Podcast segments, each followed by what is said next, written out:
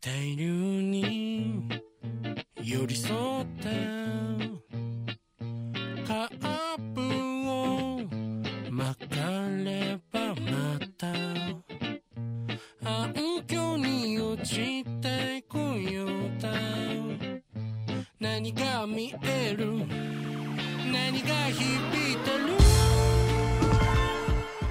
Bem-vindos ao Chá de Trovão dos episódios 4 e 5. Eu sou o Thunder e eu não sou viciado em gacha. Confia. Eu sou o Igor e eu sou viciado em gacha. Aqui é o Maurício e eu vim trazer as probabilidades reais das situações.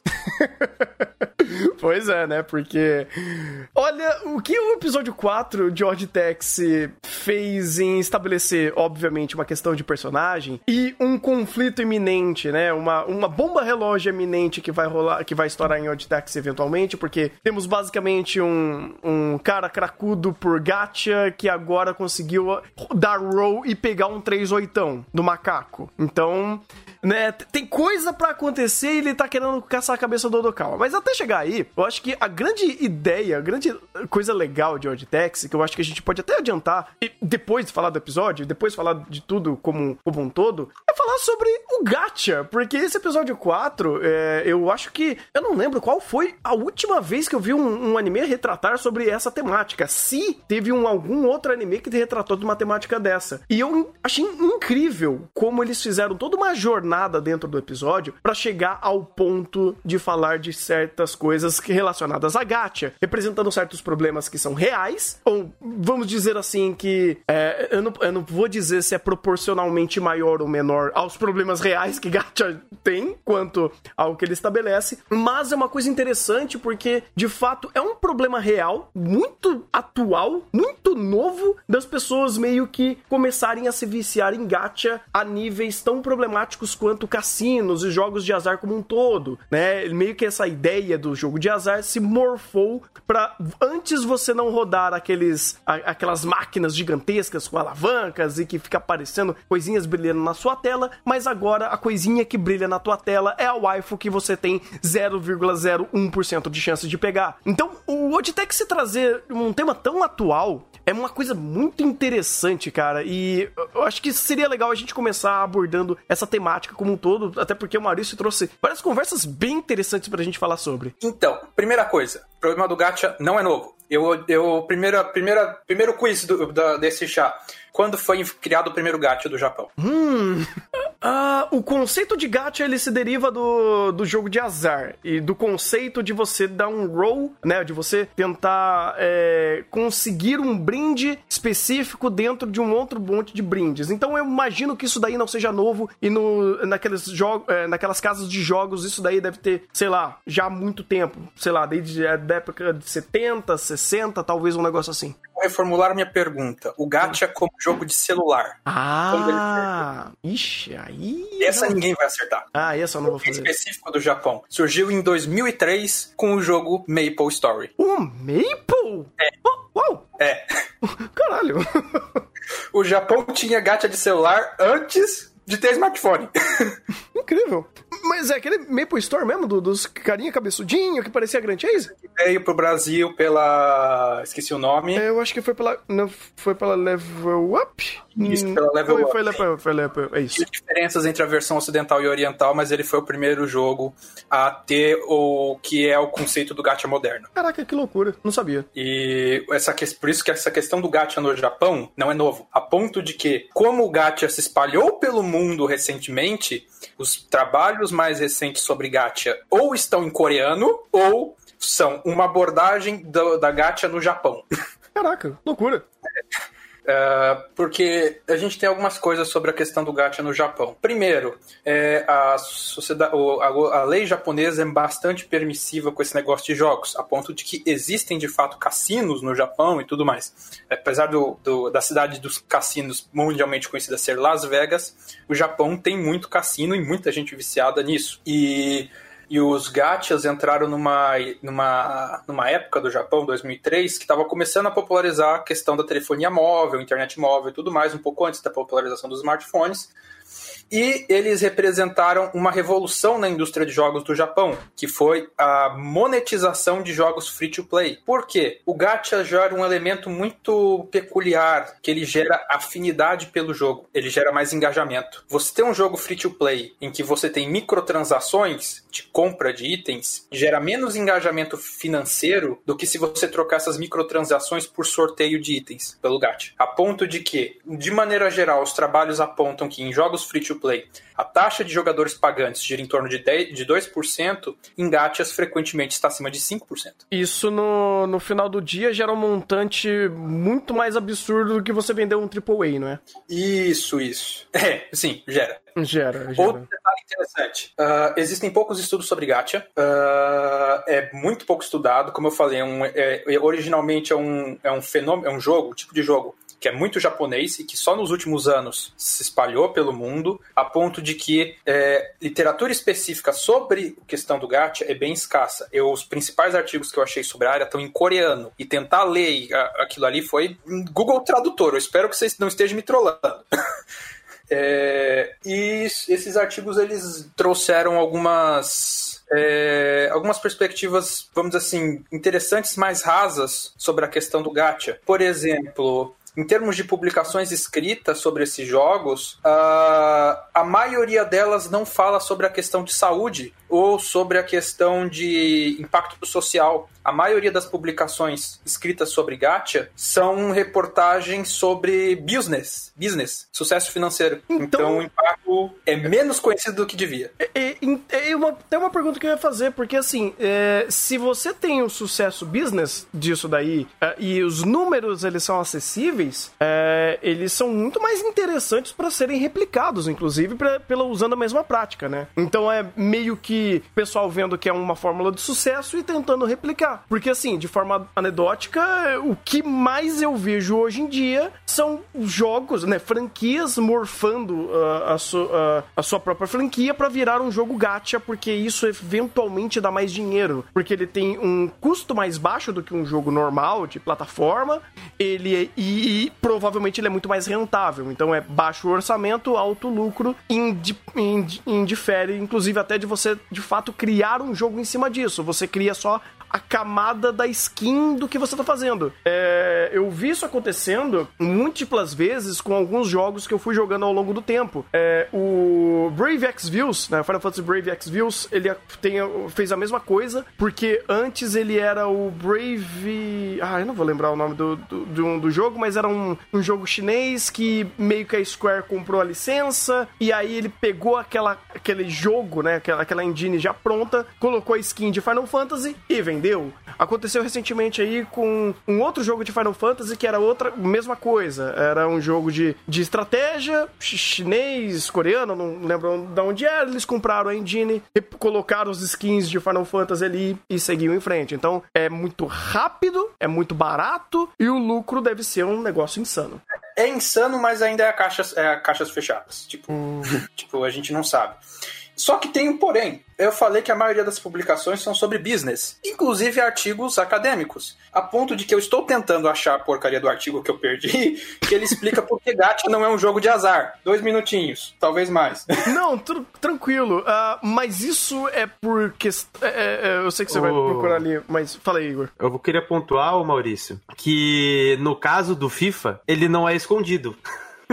Ah, eles deram e... os números? Então, vou entrar no ponto aqui, eu vou fazer uma linha cronológica e contar a situação, porque o que a gente vê em gacha, é... eu já joguei gacha pra caramba, e diferentes gachas japoneses, não existe, e até coreanos, não existe nada, absolutamente nada, do que é, o gacha, por assim dizer, que a EA faz com o FIFA e derivados. FIFA, UFC, NFL e derivados deles, NBA, que eles têm, que são jogos deles. É um negócio, assim, coisa de maluco. Por quê? Vou começar do primeiro ponto. É, com relação à arrecadação do FIFA, do, do Ultimate Team em todos esses jogos. Em 2015, foi 587 milhões de dólares. 2016, 660 milhões de dólares. 2017, 775 mil, é, 775 mil milhões de dólares. A partir de 2018, chegou na casa do bilhão. Em 2020, chegou a um bilhão e meio. Ou seja, é isso que eles estão arrecadando com, com, com, o,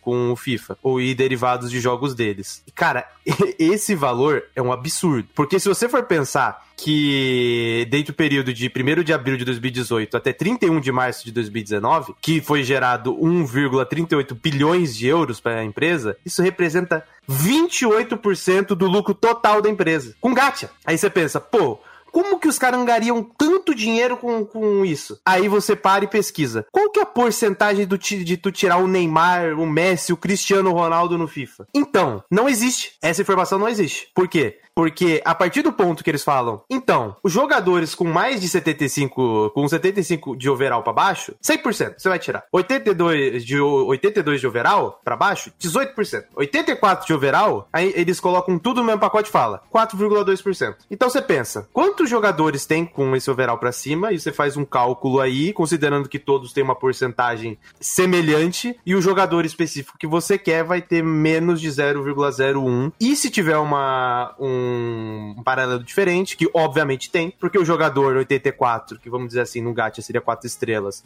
e um 99, obviamente não vão ter a mesma porcentagem de aparecer, porque um vai aparecer mais que o outro. Quando você realiza isso, você vai entender que é menos que 0,01 e só desce mais que isso. Por isso que, que tanta gente precisa abrir milhares de packs para tirar um jogador. Aí, olha a estratégia de marketing da empresa, o que ela faz. Ela coloca os produtores de conteúdo, aloca esses produtores de conteúdo e fala: Ó, esse aqui é o jogo, toma o jogo, e a gente vai te dar 100 packs, 200 packs. Mas a gente não vai te dar tudo de uma vez. A gente vai te dar pelas semanas. Então, tipo, essa semana você recebe 50 packs, outra semana você recebe 50 packs. Aí o cara não gasta o dinheiro dele. Aí ele vai lá e vai abrindo. Aí, depois de 200 packs, que passou 3, 4, 4, 4 semanas, ele tira lá o Neymar, ele tira o Ronaldinho Gaúcho. Aí o cara que tá assistindo, principalmente a criança que tá assistindo, fala: opa, dá pra tirar. É só eu comprar. E é o que acontece. Que foi o caso de uma. Nos Estados Unidos, onde o cartão estava cadastrado no videogame e a criança gastou 16 mil dólares com pack de FIFA. Então você vê que não é, é o, o, ponto onde chegou a EA é um negócio que é uma coisa de outro mundo, onde eles estruturam um marketing próprio para vender isso para um público jovem, eles serem subitamente, obviamente, enganados por conta daquele marketing fajuto que eles fazem. O criador de conteúdo, obviamente, não vai falar que ele tá ganhando os packs e não é o dinheiro dele, por isso que ele tá cagando e andando se tá tirando ou não. E com isso ele angaria o público para fazer a mesma coisa. E tem esses casos absurdos ao ponto de a Bélgica simplesmente proibir o FIFA, proibir o, os FIFA Coins no país. Se eu não me engano, foi Bélgica, confirmado, e eu lembro que também Holanda fez a mesma coisa. Cara, esse é o nível que chegou. E desculpa, não existe nenhum outro gacha japonês que chegou nesse ponto. Porque isso aqui que a, que a EA faz com os seus jogos, principalmente com o Ultimate Team do FIFA, isso aqui é criminoso, cara. Isso aqui dentro daquela lei de tipo, não, não vamos mostrar propaganda pra criança, porque a criança é facilmente manipulada. Pô, isso aqui é sacanagem. Isso aqui já tá em outro nível. Porque o que eles fazem aqui no FIFA é um negócio que pode citar qualquer gacha, não vai ter nenhum que chega perto disso. E todo esse esquema de marketing que eles criam para angariar fundos. Você falou que é 4% os, os top jogadores. Deve ter um que? Uns 200? Mais. 500? Porque eles refazem versões do mesmo jogador. Hum, então vou chutar mil. Vou, vou, vou, farei, farei, o cálculo aqui. Uhum. Isso, pode ser, pode ser com mil. 0.0. 0.0 morreu. É, olha só. Uh, considerando 4% de chance no pacote com mil possibilidades de jogadores, se você jogar 50 vezes, a sua chance de tirar um desses jogadores é de 0,1998%. Considerando que todos têm a mesma porcentagem que não tem. Exato. Meu Deus, 50 roll. Caraca. Eu, eu, vou fazer a dinâmica inversa aqui, rapidinho, peraí. Uhum. Se, ó, você tendo essa probabilidade individual de. Aqui. É, é duro escrever, digitar e, e falar ao mesmo tempo. é, você tem essa probabilidade real de 0,04% média por jogador, é 0,004 média, que é uma probabilidade real chutada.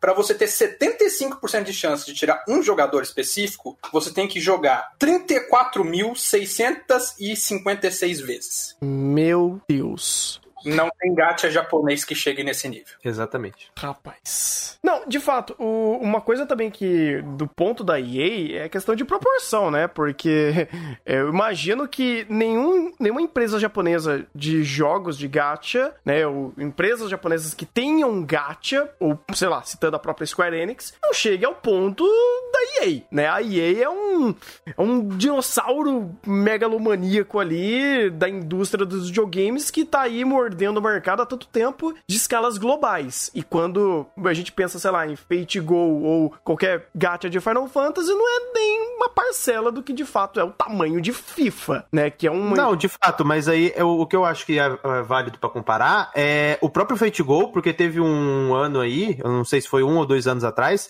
que ele apareceu no top de arrecadação também. Só que, obviamente, não tem como competir com o FIFA. Mas é mesmo sendo japonês, e na época, se eu não me engano, não tinha lançado nem o servidor NA. Tava só o japonês. E mesmo assim, ele foi top de arrecadação. Ele bateu pau a pau com muita gente. É, obviamente, para jogos mobile. Mas, é, vamos dizer assim, pra um, pra um jogo que, entre aspas, só está disponível no Japão, obviamente a gente faz maracutaia e gasta dinheiro com um jogo. Mas, é, vamos dizer assim, não tá pro público geral. E ele já ser o top em arrecadação é, é, um- é uma situação diferente, porque o, o FIFA é jogado no mundo inteiro. Sim, sim, sim. Não, é, Então, de tem- fato, de fato. Ele, ele é expressivo, porque, de- salve as devidas proporções, ainda é muito. É, é um número absurdo, vamos, vamos dizer assim. É, e, e são números que, cara, são bizarros porque a gente nem tem, né, essa caixa preta de fato de quanto eles arrecadam. E se é uma prática que a gente tá vendo que tá dando cada vez mais certo, e quando coloca na balança, nem precisa ter muitos dados pra você perceber que você fazer um jogo de gacha é muito mais barato do que você con- construir um jogo de plataforma, ou até mesmo um jogo de celular que seja pra vender, né, o o próprio jogo em si, cara, você tem aí uma máquina de ganhar dinheiro fácil, onde você só tá literalmente dando skin, né, vendendo a figurinha do personagem ali. Só que existe um porém, e daí aí, aí eu vou eu vou eu vou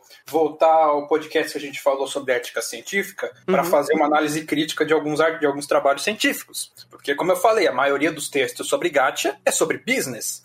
E um desses textos, o autor fala por que que gacha, essa dinâmica de gacha, não pode ser considerada um jogo de azar. Primeiro motivo, não dá para ganhar dinheiro real. Segundo motivo, não é um ambiente de cassino, eh, você não tem um ambiente específico de cassino e de atividades de apostas. Terceiro motivo, o, o, o gacha não é a parte central do jogo. As habilidades, o desempenho no jogo é, é única e exclusivamente pelas habilidades do jogador e eu- meu inglês está ruim. Not provided by a gambling provider. Meu Deus do céu, não consegui traduzir esse negócio. Eu- é, você, como é? Repete, por favor. provided Hum. by a gambling provider. Meu inglês é ruim também. Você não, é, você não ganha por aposta, se eu não me engano. Alguma coisa assim. Tipo, você não tem ganho por apostas. É alguma coisa assim. Isso, não é fornecido um provedor. Isso, exatamente, exatamente. Agora vocês podem contestar esse artigo à vontade, porque é um artigo sobre business de gacha exposto na conferência japonesa de tecnologia nas telecomunicações. OVS? Agora vocês podem bater- descer o pau no artigo, fiquem à vontade. Não, cara. é, Deixa eu pegar ele aqui, porque daí fica mais fácil de eu visualizar ah, toda essa lorota, porque. né? Inclusive pro chat pegar aí, é, é, pra quem não tá ouvindo gravação Lá no, no, no- no nosso servidor, né? No nosso servidor de referências. E pro chat aí é só digitar. Como que é o chat mesmo? Esqueci! Exclamação. Pelo amor de Deus! Um gato aqui mordendo a minha perna. Ah, Eu não tô conseguindo concentrar, gato. Por favor, né? Agora é Meu gato. É, é, literalmente, cara. Não sei se vocês estão ouvindo aqui. Um gato tá, tá, tá, tá louco aqui. É, não, não vou dar gacha pra você jogar. Calma. Ah, enfim. ah, deixa eu pegar aqui pra, pra vocês pegarem e aqui. Então, referências CDT, quem quiser pegar aí, tá aí no chat. E eu vou dar uma olhada aqui também pra que... Cara, a coisa que eu acho que já começa a dar, eh, dar vontade de dar uma risada gigantesca... Gato, por favor, para de me morder, obrigado. Ah, é o fato de você, basicamente, não ter... É tipo, não ter ganho. N- não tem ganho, não. É, não... É, indifere a, o- a unidade que você tem de você conseguir ganhar no jogo. Isso daí é a maior balela da história de todos os tempos do mundo dos gachas, né? Porque todos nós sabemos que se você está fazendo um gacha e esse, e esse personagem barra habilidade, é, equipamento barra habilidade que você está dando através do roll, ela,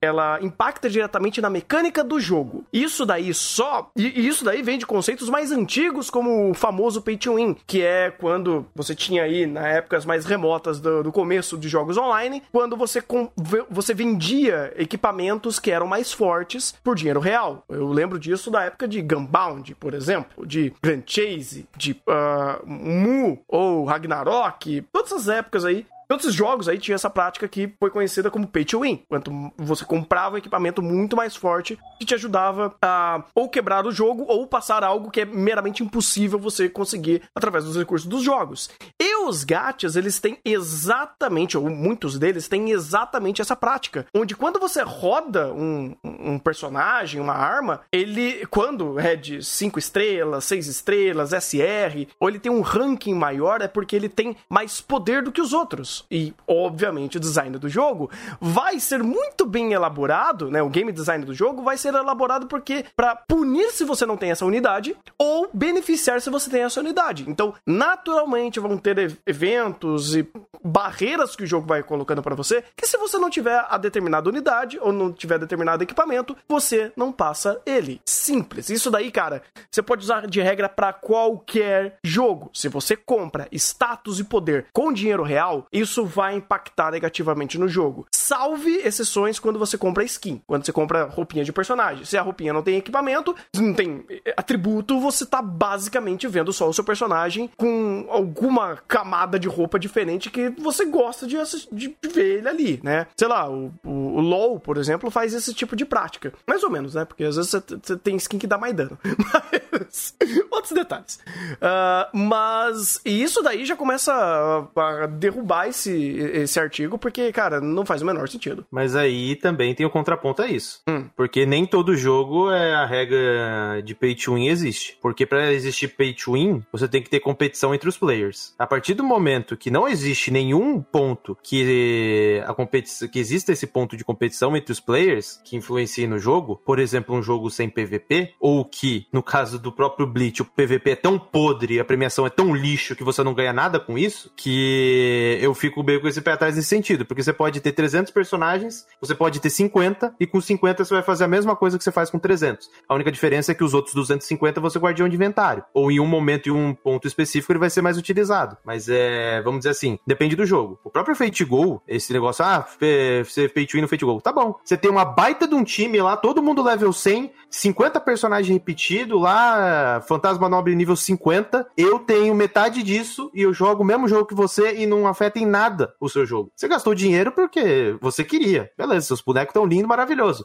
Só que você ser forte, você ter um baita de um time, não influencia em nada da minha vida. Porque não existe um ranqueamento geral. O evento eu consigo fazer de, com os mesmos personagens, é, tendo mais fraco ou não, isso daí é indiferente. Então, esse ponto de pay to win, para você ter o contexto do pay to win, você precisa ter uma competição entre os players. Sem essa competição aí, eu não consigo colocar esse pay to win como algo relevante. Então, se o cara quer gastar dinheiro com o jogo, beleza, desde que não influencie da minha vida, como no próprio Pay to Go é, porque não tem esse modo de interação entre os players, um PVP ou algo do gênero, ou um ranqueamento geral, é... eu não vejo problema nesse sentido. É, é, que eu acho que aí fica uma questão mais silenciosa, porque é, é muito mais complexo quando você não tem um sistema de ranqueamento geral de, persona... de, de player. Porque, por exemplo, sim, quando você tem o um conceito de Pay to Win, inclusive todos os jogos que eu falei até então, uh, eles tinham esse conceito pra, o, o, o, pra você ganhar de fato dos outros jogadores, e o Pay to Win se aplica isso. Só que quando você começa a, a, colocar isso em âmbitos em, em PVM, né, é, tipo, você colocar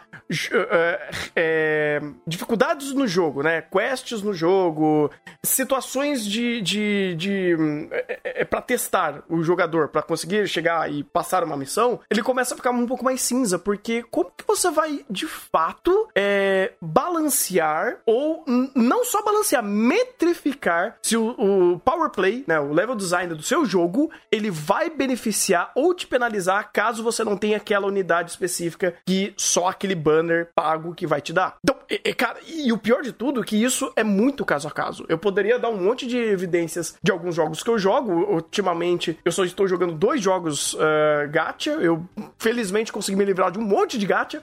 Então, eu só estou jogando o X-Views, o Brave X-Views e o Opera Omnia, dois de Final Fantasy. E eu poderia dar algumas experiências ali sobre eles, mas uh, eu tenho certeza que as métricas e, os, e as barreiras que eu tenho nesses dois jogos são completamente diferentes de barreiras que eu tenho outros jogos, por exemplo, o Fate Go, como você falou. Às vezes você não precisa nem da unidade certa e você tem uma flexibilidade maior para você conseguir é, é, passar aquele desafio. E como e aí você tem que também achar uma forma de metrificar qual que seria o dano da pessoa ou a, a, a, o, o, anseio do, do, jogador em passar aquela quest específica que só dá para fazer isso com aquele tipo de unidade que você só pega num, num roll absurdo. Então, é, eu, quando começa a entrar nesses pontos que são difíceis de ser metrificados, a conversa fica muito obtusa e eu de fato não tenho uma resposta para isso, porque inclusive pouco se tem estudos sobre sobre a surface desse problema que é o pay to win. Imagina questões um pouco mais obtusas quanto ao você ter uma unidade para passar uma, uma missão em single player. Nossa, aí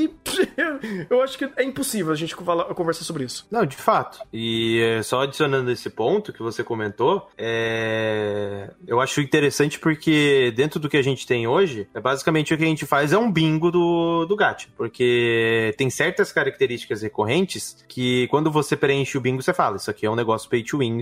Aí vai escalando, né? Do uhum. pay to win até o pay to win nojento, até o pay to win puta que pariu, até o FIFA. Que é o que literalmente você quer preencher todo o bingo, você coloca FIFA. Quando você preencheu o bingo, você marcou todo o bingo e fala: ah, gerei o FIFA. Eu gerei o FIFA Ultimate Team. É isso. Peraí, o, o, no FIFA também, além do role, o, o, personagem que, tipo, o Neymar da vida, ele também tem os status quebrados? Óbvio, Thunder. Ah! E, e, sabe por quê? E sabe por que o, o completa a cartela de bingo, o FIFA, e o, nenhum outro gacha consegue completar a cartela de bingo? Hum. No caso de, de pay to win, coisa do que a gente tá comentando comentando, porque o FIFA é um dos únicos jogos em que, para você jogar o competitivo, você precisa ter os bonecos quebrados. Senão você não joga o competitivo. Porque o competitivo tem um meta de quem tem que jogar com o Neymar, o Ronaldo e o Ronaldinho Gaúcho no ataque. Aí você é um jogador casual, como que você vai conseguir esses players? Nossa. O cara que, que produz vídeo ou que é profissional de FIFA, ele ganha isso com os campeonatos. Se eu quero jogar o campeonato hoje de FIFA, como que eu vou conseguir o jogador? Se para mim tirar o Ronaldo, eu tenho que investir 10 mil reais pra mim tirar todo o time que eu preciso montar lá, é 10, 20 mil reais. Tá maluco? É tipo um Magic piorado. Porque pelo menos o Magic você consegue comprar direto os personagens. No FIFA, não. Então, tipo, por isso que eu falo, ele é um jogo que se diz competitivo, mas que para você iniciar nele, você não tem nenhuma base de que você vai conseguir quem você quer para iniciar ele. Ou seja, ele é um Magic piorado. Porque você é. não tem nem a base de que você as cartinhas que tem no Ultimate Team para você montar o time e jogar um competitivo, nem isso você tem. E esse é um aspecto que nenhum outro gacha tem, porque a maioria dos gacha não tem esse aspecto competitivo, porque é o que a gente falou do pay to win. Mas ele leva ao ponto que ele tem todos os aspectos de um gacha e ainda tem um competitivo em cima disso, que é algo completamente estúpido, esdrúxulo e que senso de competição foi pra casa do cacete. Que é interessante, tipo, ele é um bom ponto de, de começar uma é, é, é um entendimento de mostrar que essas práticas são extremamente danosas, né? E, e, e tem mais um ponto. Hum. O FIFA lança uma vez por ano. Então, os campeonatos são atualizados com base no jogo do ano. O que acontece? Quando passa de um ano pro outro, se, por exemplo, eu gastei 10 mil reais pra me montar todo o meu time do Ultimate Team de 2020 no FIFA 2020, quando for pro 2021, nenhum dos jogadores vai estar tá lá. Caralho. Eu vou ter que fazer do zero. Peraí, sério?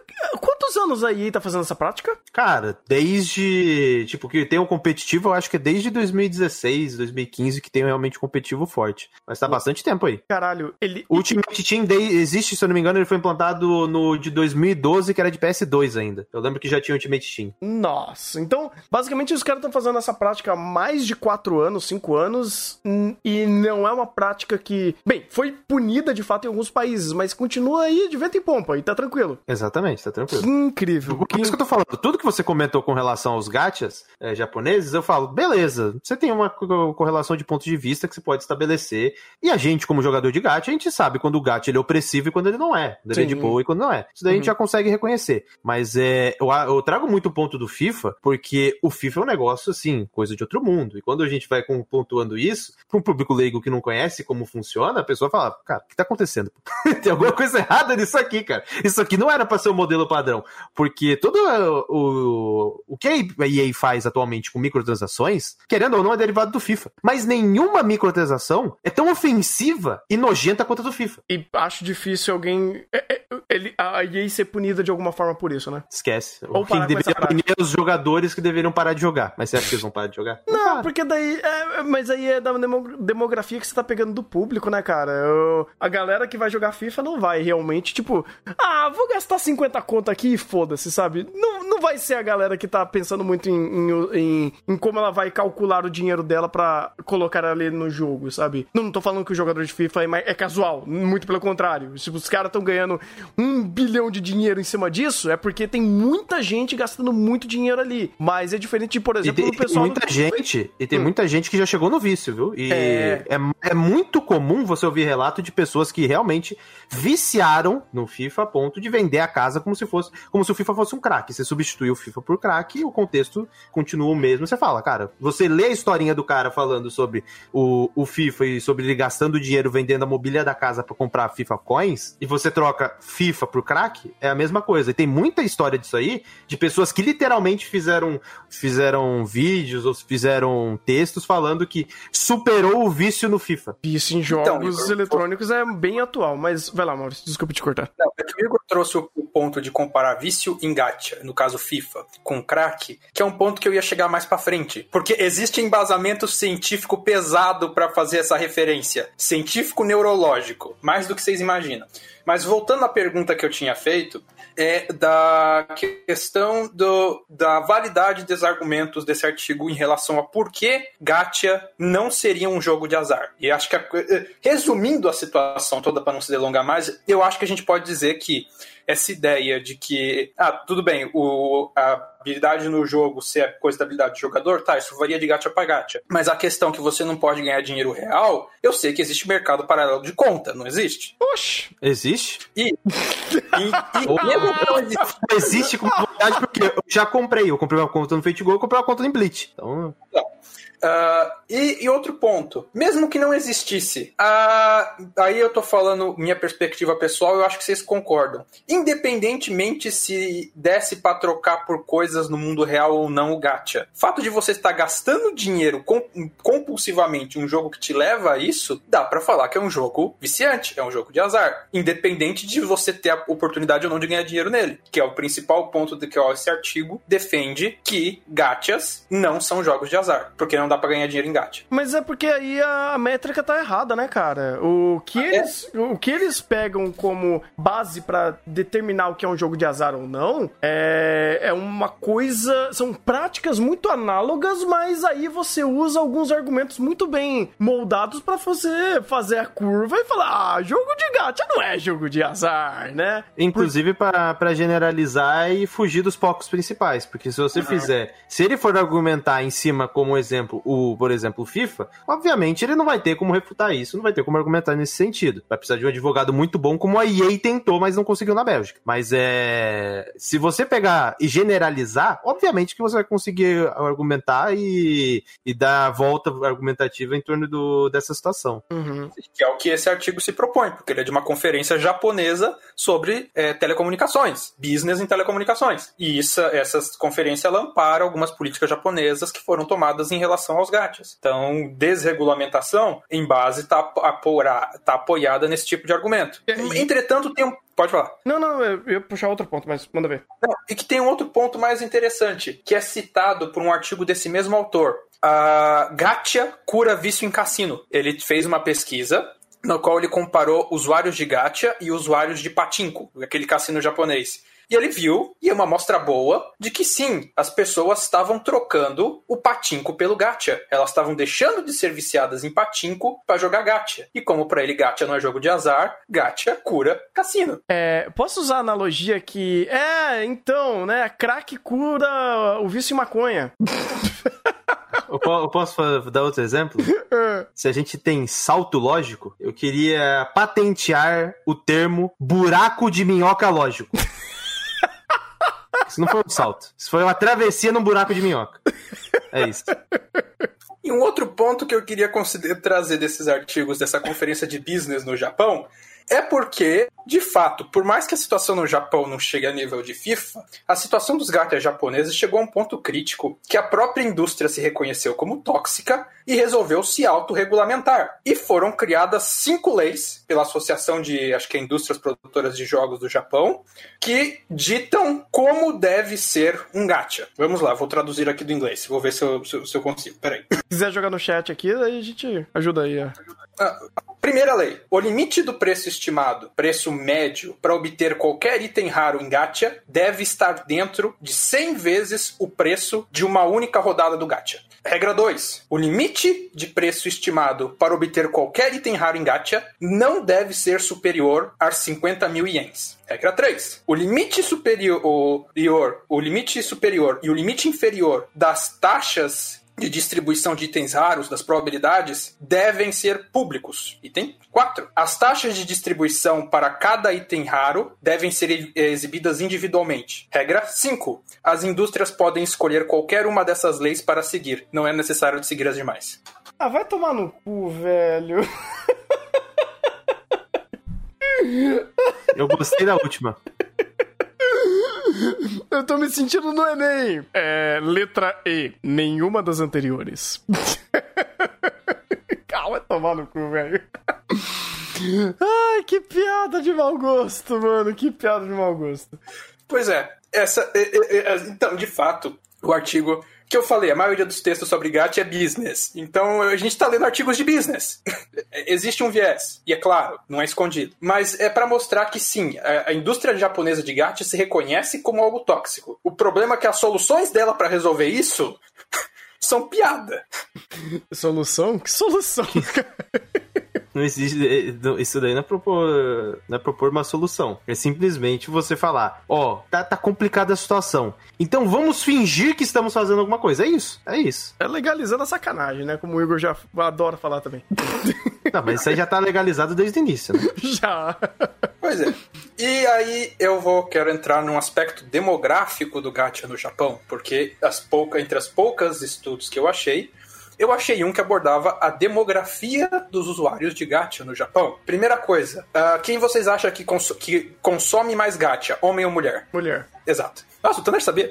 Eu sei, eu sei, é, o, o- a taxa de, de conversão, de, de, de compra, ai, como que era? Não era compra bruta, mas compra, tipo, meio que parcelada, onde eles vão meio que, que dando uns pouquinhos, vamos dizer assim, não é o cara que vai, que vai cal- calculando o, o- a conta que ele vai fazendo e vai dando uns pouquinhos aqui e ali, Ah, tem casos muito engraçados com o próprio Candy Crush. Candy Crush é uma coisa absurda de como eles ganham em cima disso, porque eles dão, ah, gaste um real pra você conseguir mais cinco vidas. E aí você vai diluindo esses custos, chega no final do mês o cartão, ah, você gastou 100, 100 200, 300 conto no seu cartão pra pegar a vidinha do, do, do, do Candy, Candy Crush. Crush. É, isso daí, eu já tinha visto alguns estudos antes e muitas experiências anedóticas de um monte de familiar meu. Ah, eu jogo Candy Crush, eu gasto, eu compro vidinha. Você fala, ah, é, E tá essa bom. ideia de compras diluídas, é, microtransações, mandou um abraço. Sim, sim. Porque você associa o seu cartão a, a, a própria, sei lá, Apple Google Store, Play. Google Play, e cara, você nem vê, você nem vê. Não, de fato. Tanto que agora a facilidade é tão grande que você coloca digital e você já consegue pagar com cartão. Exato.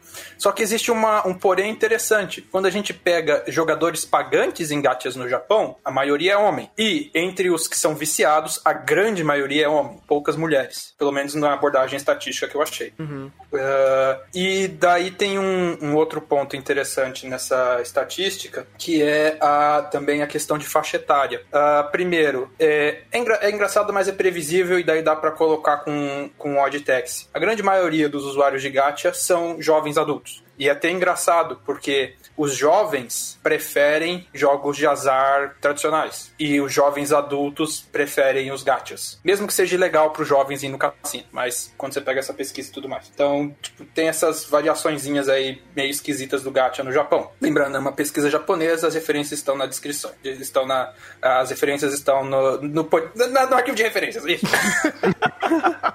e complementando também a questão do que o Igor falou do atrelar o cartão de crédito e tudo mais, eu achei várias reportagens de pessoas no Reino Unido e tudo mais que entraram com processos enormes em cima da Google Play, da Apple Store, porque os, deixaram os filhos com o celular conectado a esse cartão de crédito automático e os filhos gastaram 7 mil, 3 mil, 10 mil libras em joguinho. Teve um caso aqui de uma mãe que o filho tinha síndrome de Down e tinha mais uns problemas aí, é, algumas algumas é, algumas especialidades mentais aí. Ele tinha alguns, algumas dificuldades cognitivas e a mãe deu um, um iPad de joguinho para ele ficar jogando e tudo mais. E vinculou a conta do cartão no iPad. E o filho ficou viciado num joguinho, acho que era Secret Escapes, alguma coisa do tipo, e chegou a gastar em um único dia 7 mil libras no joguinho. Meu Deus. Cara, já tá virando competição de quem gasta mais. É. Mas é, esse é um dos motivos da Google ter implantado o esqueminha do dedinho da digital para você realizar a compra.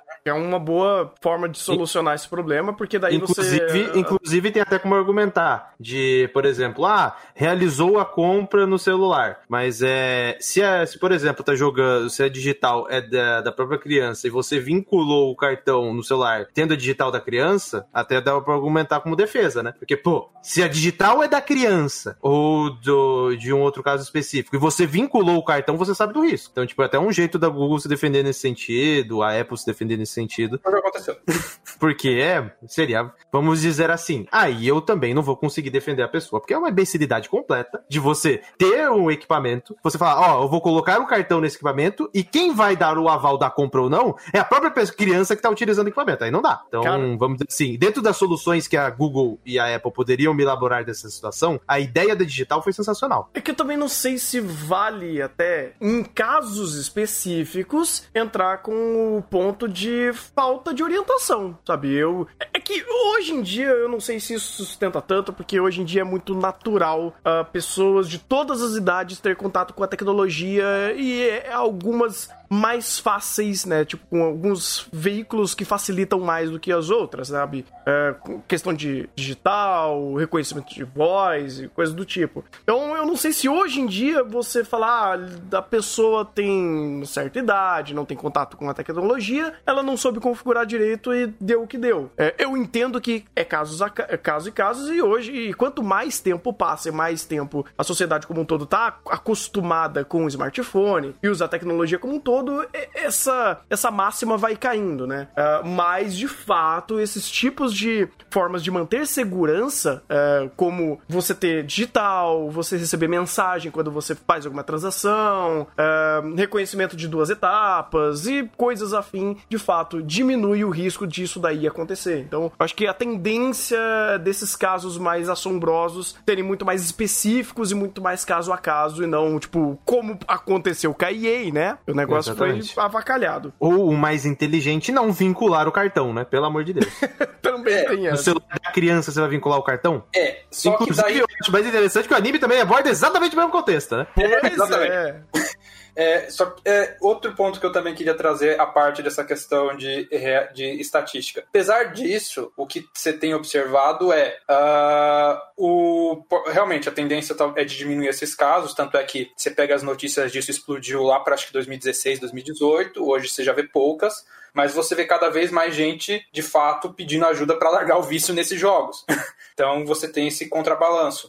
E daí eu acho legal uns artigos de psicologia que eu achei que tentam explicar por que, que o gacha vicia tanto. Primeiro ponto: uh, estímulos intermitentes são mais viciantes que estímulos contínuos. O que, que eu quero dizer? Você ter um estímulo e ter uma, um prazer em troca contínuo, é sempre um para um, você consegue condicionar a pessoa a um certo vício. Mas a partir do momento que você cessa esse estímulo, é mais fácil para a pessoa parar, porque é vinculado estímulo-vício, estímulo-vício. A partir do momento que você tira o estímulo, o negócio fica fácil de desassimilar. Mas a partir do momento que o seu estímulo é intermitente, o vício não está ligado a receber o estímulo, está ligado à ânsia de querer, à expectativa. E como a expectativa nunca foi garantida, mesmo que você tire, o vício é muito mais difícil de, de, de, de curar.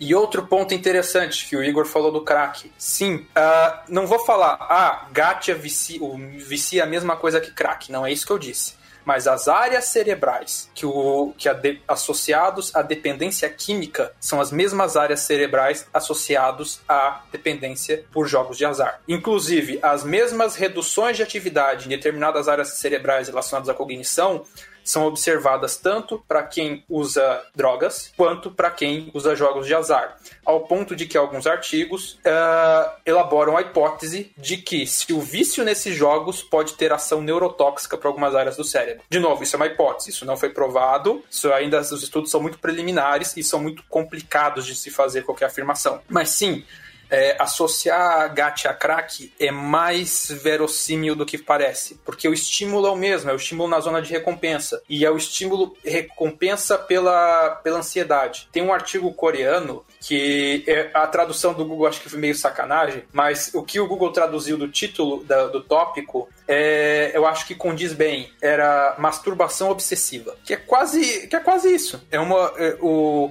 a ânsia de você ter aquele estímulo de você conseguir aquele personagem ou simplesmente completar a coleção é, gera essa questão constante que é como, vamos dizer assim, se você tivesse uma obsessão pelo, você estar se masturbando ali o tempo todo. Mas eu acho que dá para resumir isso daí, Maurício, por uma, uma palavra que vale para tanto o caso do FIFA, quanto o caso do, dos gastos em geral, quanto esse caso das drogas, quanto o caso de apostadores é, desregulados. Prazer. Por Sim, quê? Porque eu vou. Eu, como jogador de gacha e eu também trabalho com aposta esportiva, é, para mim é muito normal, principalmente quando você é, tanto da área do gacha quanto da área de aposta esportiva, eu conheço várias pessoas.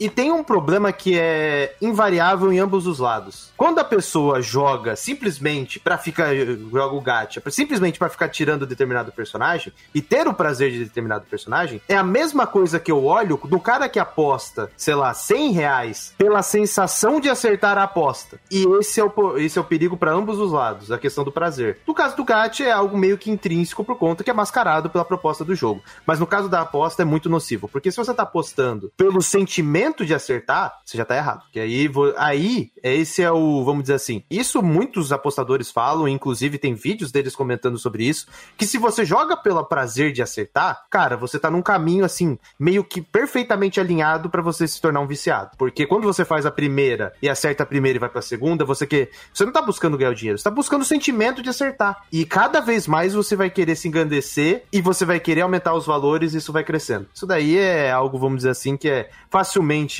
é, visto. Até recomendo o vídeo do Netuno, que é o Teorema da Escada, que ele exemplifica exatamente isso, que as pessoas, quando vão mexer com apostas esportivas, elas vão e entram e falam, opa, acertei. Aí o cara se enche de orgulho e fala, não, eu sou bom, eu consigo. Ele vai e faz de novo. E ele vai repetindo os processos até que ele quebra e volta. E, tem, e isso é normal, é comum para qualquer iniciante, só que tem um problema. Quando você repete muitas vezes esse processo e vai quebrando bancas diversas vezes, vai chegar num ponto em que isso não vai ser um problema de ignorância Vai ser simplesmente porque você não tem autocontrole, que aí é onde o ponto que leva pro vício. Então eu acho interessante porque tem muitas coisas que são em comum, mas que são mascarados por perspectivas diferentes. Mas é, eu acho que para todos os casos é, dá para denominar, tem um denominador comum que é a questão do prazer envolvido em torno da ação. A questão é, tem até um artigo que chega a falar disso que às vezes o jogador nem entra pelo prazer da ação, mas a questão que a gente tem do viés do viés de confirmação, que a gente tende a, em alguns casos a gente tende a lembrar sempre da resposta positiva ou sempre de alguma coisa que tipo, ah, eu tenho uma mandinga, uh, tipo, ele, ele começa casual,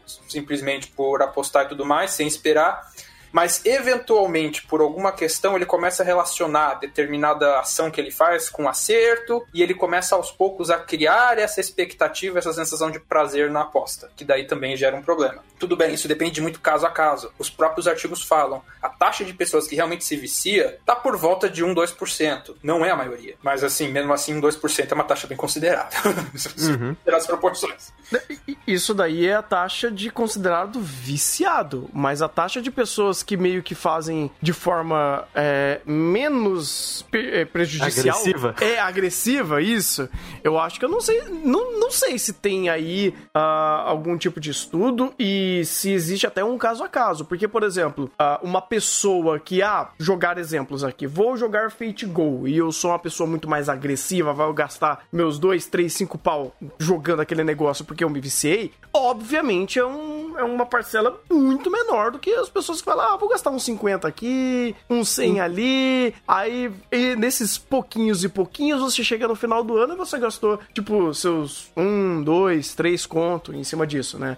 É, e, e- e aí meio que faz a roda ir girando, né? Você vai de uma forma mais silenciosa. E, cara, o montante é grande. Quando você vai meio que juntando as moedinhas, você fala, caralho, olha o quanto eu já gastei nisso daqui. Sim, o problema é que é difícil você metrificar esses, esse gradiente. Uhum. E como você vai metrificar objetivamente? Porque você não tem muito uma coisa em comum para ligar essas pessoas. Você tem um gradiente de pessoas que têm comportamentos assim de pouquinho em pouquinho por motivos muito diversos. Então existe uma dificuldade metodológica de você quantificar isso. Mas um ponto interessante que dá para quantificar é, no Japão, esse estudo que eu falei que avaliou demografia de gacha, viu que em média os japoneses que gastam com gacha gastam em média 22 dólares por mês com gacha. Você tem pessoas nesse meio que gastam desde mil, 10 mil dólares por mês com gacha, até quem gasta 2 dólares, 1 dólar por mês com gacha. Ou nem gasta, né? Às vezes só joga Não. por jogar e. Ah, não, com, com gasto. Não, É, não com A usuário. média dos que gastam. Ah, Lembrando, essa tá. média é 5% do total.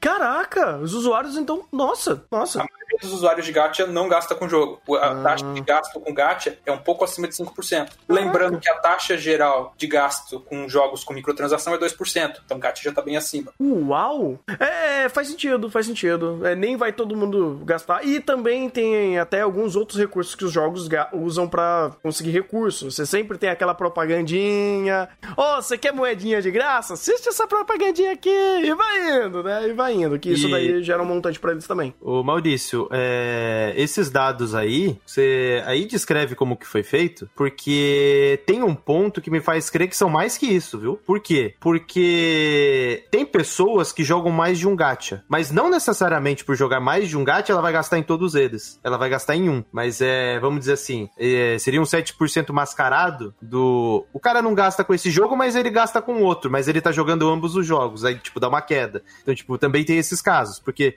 é extremamente comum usuários de eh, jogadores de gacha, eles variarem de jogos, aí esquece um, esquece outro, mas joga diversos jogos pelo sentimento de jogar e de tirar personagem e vive esse ponto de ficar vari- variando de vários jogos e querendo ou não, ele tem o preferido dele e ele sai gastando no preferido, mas ele joga os outros sem gastar, entendeu? É, o... Não foi perguntado quantos gatos a pessoa joga. Tô tentando ver como é que foi a, a pergunta. Foi feita ah, através de questionário online, inclusive. É, foi utilizada uma empresa especializada que de jogos que meio que enviou aleatoriamente esse questionário para pessoas desse, desse ecossistema de gachas. Eles não especificam muito bem. Foram ouvidas 2.660 pessoas numa primeira pergunta e numa segunda rodada.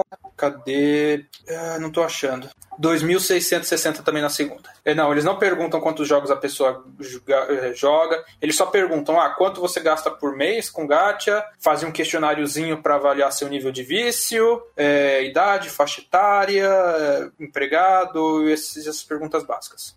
Resumindo, tá longe do aceitável ah, as pesquisas em volta a gacha de formas gerais, né? Assim, pra entender certas questões ah, mais brandas e até muito mais sérias quanto ao vício ou as práticas gerais do de gacha como um todo, né? Porque daí você consegue ver alguns exemplos extrapolados onde você fala, é, então, pra chegar nesse ponto dessa extrapolação, eu acho que existem acho não, certeza que existem alguns processos menores, mais silenciosos, que quando você junta e joga esse, esse, essa situação em cima de uma pessoa que já tem aí tendências a ter esse tipo de comportamento, ela vai se, sabe, se viciar a nível de fato de parecer que ela tá usando crack. É, e isso é um outro ponto de pesto. E, dois pontos. Primeiro, sim, as pesquisas com gacha estão aquém. E de novo, a, a maioria das informações sobre gacha é business, então não tem interesse muito em fazer pesquisa, muito menos do Japão que lucra horrores com isso. Imagino que a EA também não queira fazer isso, assim, só, só É. achando, assim. É, é, pô. Quem sabe, né? Hum. Não, Eu acho que ela faria o artigo contrário, o artigo do business, explicando por que, que FIFA não é um gacha, não é um jogo de azar. Eu imagino, eu imagino a EA fazendo alguma coisa desse tipo. Ela, de- ela deve ter alguma conferência desse tipo. Se Não, já mas ela fez. né? Mas ela já fez, porque ela- quando ela- a partir do momento que ela tentou se defender no tribunal da Bélgica, obviamente que ela fez isso. Só que ela não fez o artigo. Ela tentou o advogado convencer. Não, não é um jogo de azar. Pois é.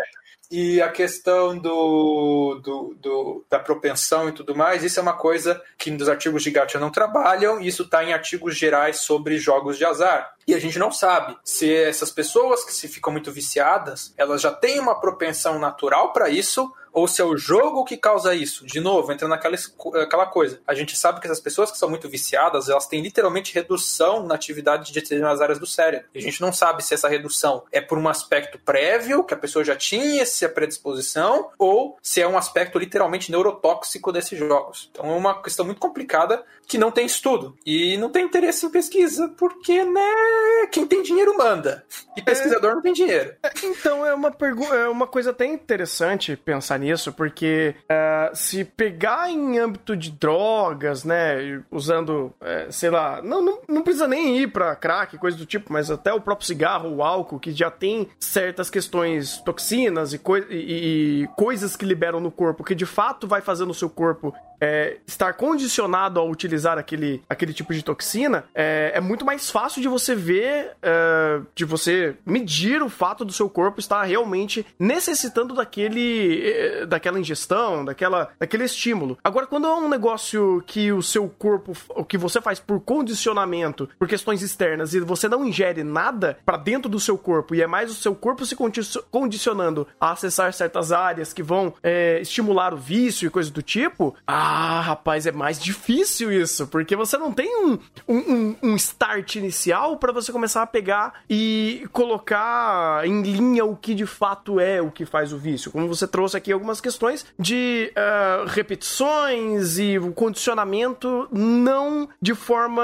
ah, vai, agressiva. Você não tá fazendo nada com o seu corpo, você não tá ingerindo nada. Você tá condicionando os seus, seus processos, né, os seus, suas ações a fazer algo que o jogo vai te con- condicionando. E aí, pra você fazer toda essa metrificação, cara, eu imagino que deveria ser um estudo muito mais amplo e muito mais assertivo em estabelecer quais são essas linhas guias pra entender como funciona essas questões do gacha, que, como você falou, pouco se teve interesse em fazer isso. Fora, como é que você vai amostrar, como é que você vai padronizar a metodologia, que equipamento você vai usar, porque vamos dizer assim, pro gacha não tem, mas para jogos de azar, os estudos mais modernos é ressonância magnética, é ver literalmente o cérebro funcionando e vamos ver como essa coisa interfere no cérebro, vamos coletar sangue, ver taxa hormonal e ver toda a interação bio- alteração bioquímica, Caraca. porque o negócio altera bioquimicamente o corpo. É, é sério. Tudo bem, os estudos mais sérios são na área de jogos de azar geral, é, bingo, cassino e tudo mais,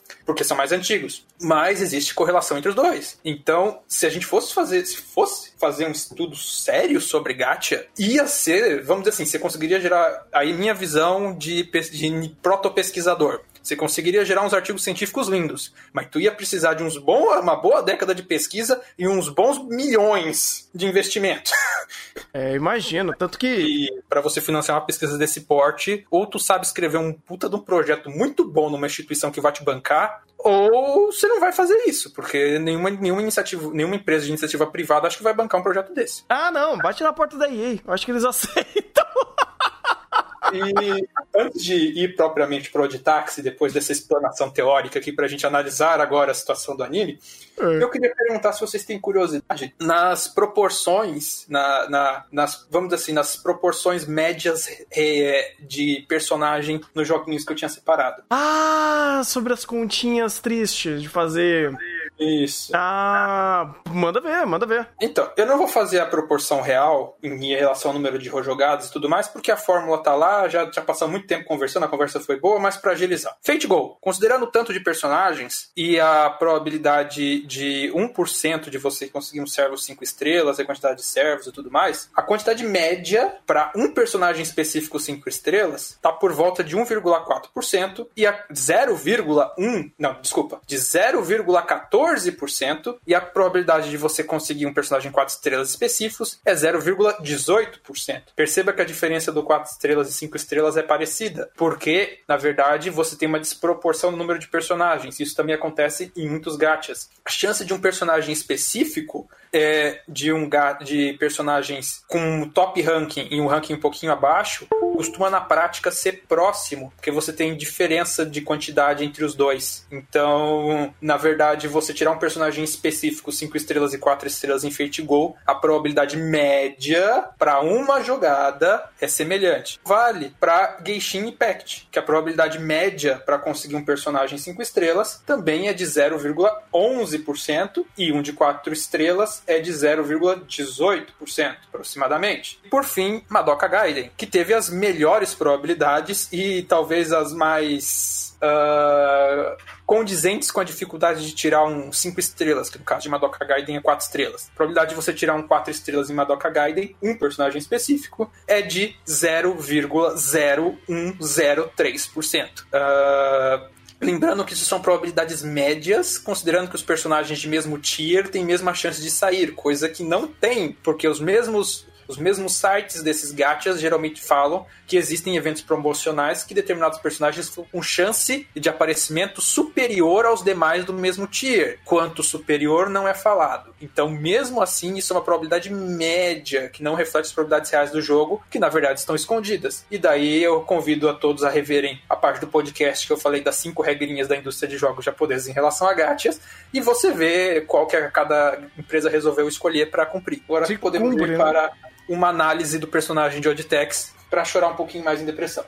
Imagino que o caso dele, sei lá, fez o bingo do gacha, né? Pra chegar ao ponto que chegou da representação dele, porque ah, o que existe de aspectos externos que chegou a ele fazer isso é muito bem é, segmentado, né, no episódio, pra mostrar o quão profundo foi o poço que ele chegou, né? Foi bem segmentado, foi dá pra dizer que o anime deu uma forçadinha, mas mesmo assim tem elementos um pouco reais. A questão de você ter uma competição com outros jogadores que estimula essa questão do, do da, de você conseguir eh, determinada rankings melhor, né? Quando você coloca a classificação, você aumenta a competitividade entre os jogadores e tudo mais. Então você tem elementos desse gacha do Dodô, que com exceção do que vocês já falaram na, na que o Thunders falou no, no, no React, de que o sisteminha do gacha merecia um processo. Ah, sim.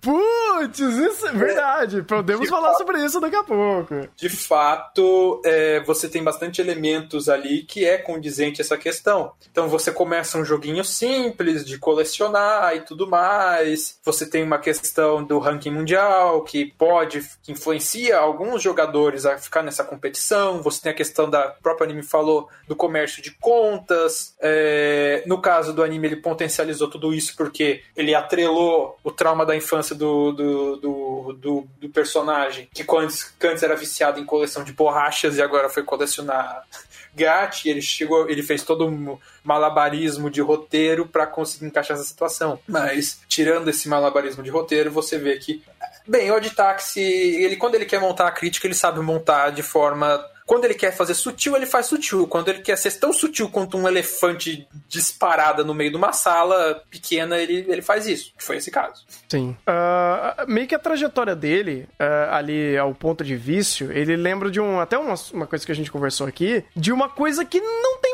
Elétrica. Uh, e volta da ideia do, fei, do pay to win. Tipo, ele viu o Dict, tra, tracinho 11. Olha, a maior pontuação do jogo. Volta muito naquela coisa. Ah, mas não tem nenhum pay to win. Não tem nenhuma forma de você metrificar isso daqui que é tão danoso. É, mas, tipo, não tem PVP. É, mas tem um sistema de, de ranqueamento que alguém, tipo, olha para aquilo e fala, puta, foda-se. E a outra pessoa que vai falar, opa, pera aí, eu posso ser top 1?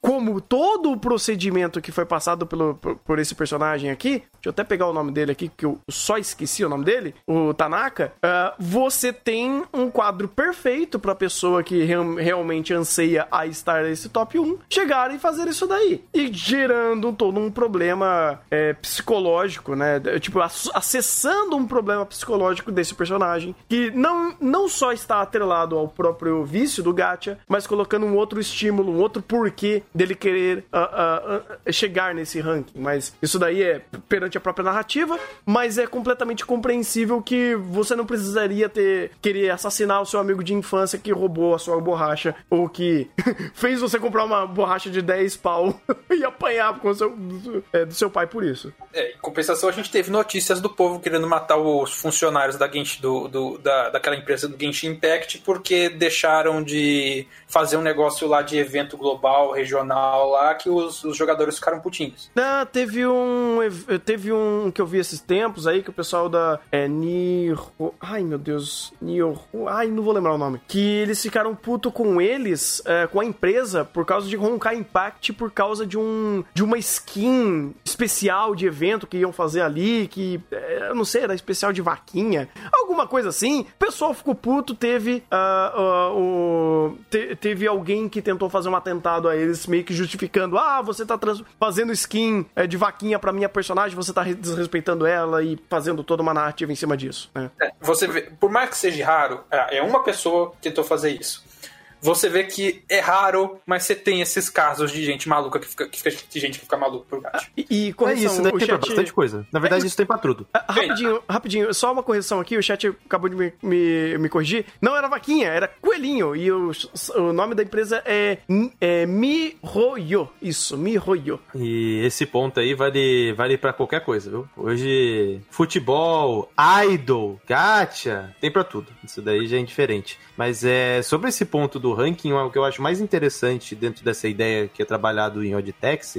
é a ideia do escapismo, porque é aquela coisa, é a frustração da vida real que você tem na vida real, que, é, que ela não é interessante, é isso, é aquilo, que dentro de um aspecto de, pô, no jogo eu posso ser fodão, no jogo eu posso ser bonzão, aí posso engrandecer a mim mesmo de alguma maneira para ter um mínimo de autoestima possível. E, e é essa a ideia. Olha eu no ranqueamento geral, eu vou bater esse cara ou coisas do gênero. Então eu acho interessante perce essa perspectiva, pelo olhar também do escapismo em torno da situação, porque querendo ou não, é, esse, as ideias do ranqueamento é, elas, elas segmentam muito dessa perspectiva, dependendo das pessoas, da pessoa, de, dependendo da pessoa, se ela tiver essa perspectiva, é, ela também ela segmenta muito bem esse ponto.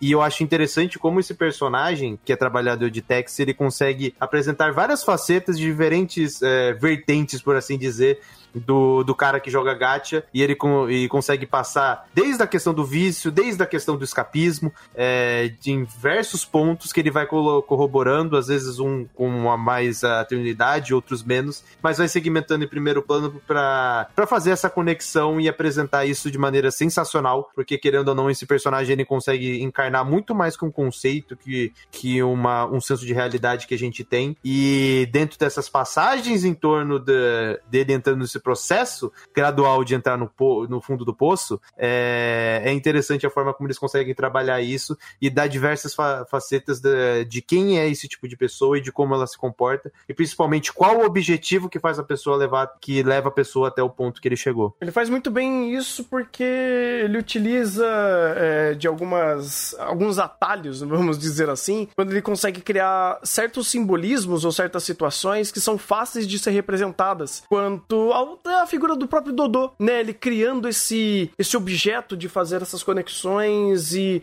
juntar amarguras e concatenar essas frustrações para ir só afundando cada vez mais esse personagem. Ele é um episódio muito funcional em você criar um, um antagonista, vamos dizer assim, ou uma pessoa tão maluca, quebrada, que vai chegar aos extremos, onde ele vai, é, de forma bem unilateral e, e bem focada, quebrando e jogando essas frustrações e terceirizando a culpa que ele teve, é, utilizando dessas desculpas e esses contextos de auto-sabotagem, vamos dizer assim, e aí ele vai jogando tudo isso nessa direção. Ele vai sempre montando isso de uma forma gradativa e é muito legal como ele vai degenerando esse personagem, utilizando até o ambiente, até a própria dinâmica de vida dele, onde pouco se vai. É, é, pouco. pouca empatia ele vai tendo com a situação, ou como a própria vida dele acabou degenerando ao ponto dele perder emprego, perder família, morrer passarinho, perder tudo, e ele meio que chegar ao ápice disso daí com um, uma coisa que poderia gerar um processo para a empresa, né? Porque o ápice do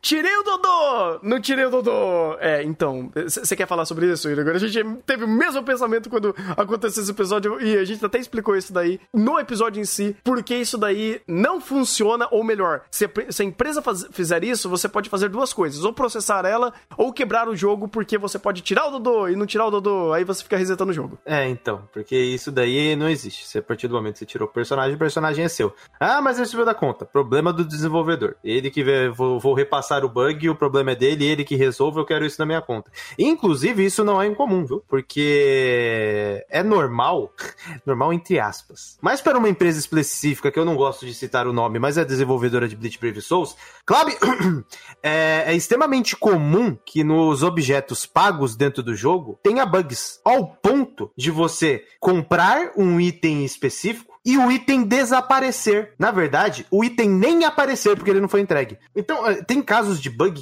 que eu falo, cara, isso aqui é sacanagem. Que são esses casos. Teve um bug que eu achei sensacional, que você tinha, você tem um passe de, de temporada, por assim dizer, aí tem um passe mais barato e tem um passe mais caro. É, no passe mais caro, você ganha um, um ticketzinho. Tinha caso de o ticket simplesmente não aparecer. Eu comprei para vir o ticket e o ticket não apareceu. E, obviamente, depois a empresa ressarciu, tal, beleza. Mas esse negócio desses bugs não são assim muito longe da realidade. E bugs que passam por debaixo do tapete também não são muito longe da realidade. Então eu entendo completamente o ponto do personagem, porque mesmo essas empresas têm bugs e bugs acontecem e pro, pro, pra perspectiva do jogador, para mim como desenvolvedor, eu obviamente entendo que é um bug, né? Mas é, pra um jogador casual, a pessoa não vai pensar, não, foi um bug, eu posso abrir um processo, posso fazer isso contra empresa, não sei o que. Não. A primeira reação que você vai ter é a reação que o personagem teve na cena. Ficar desesperado.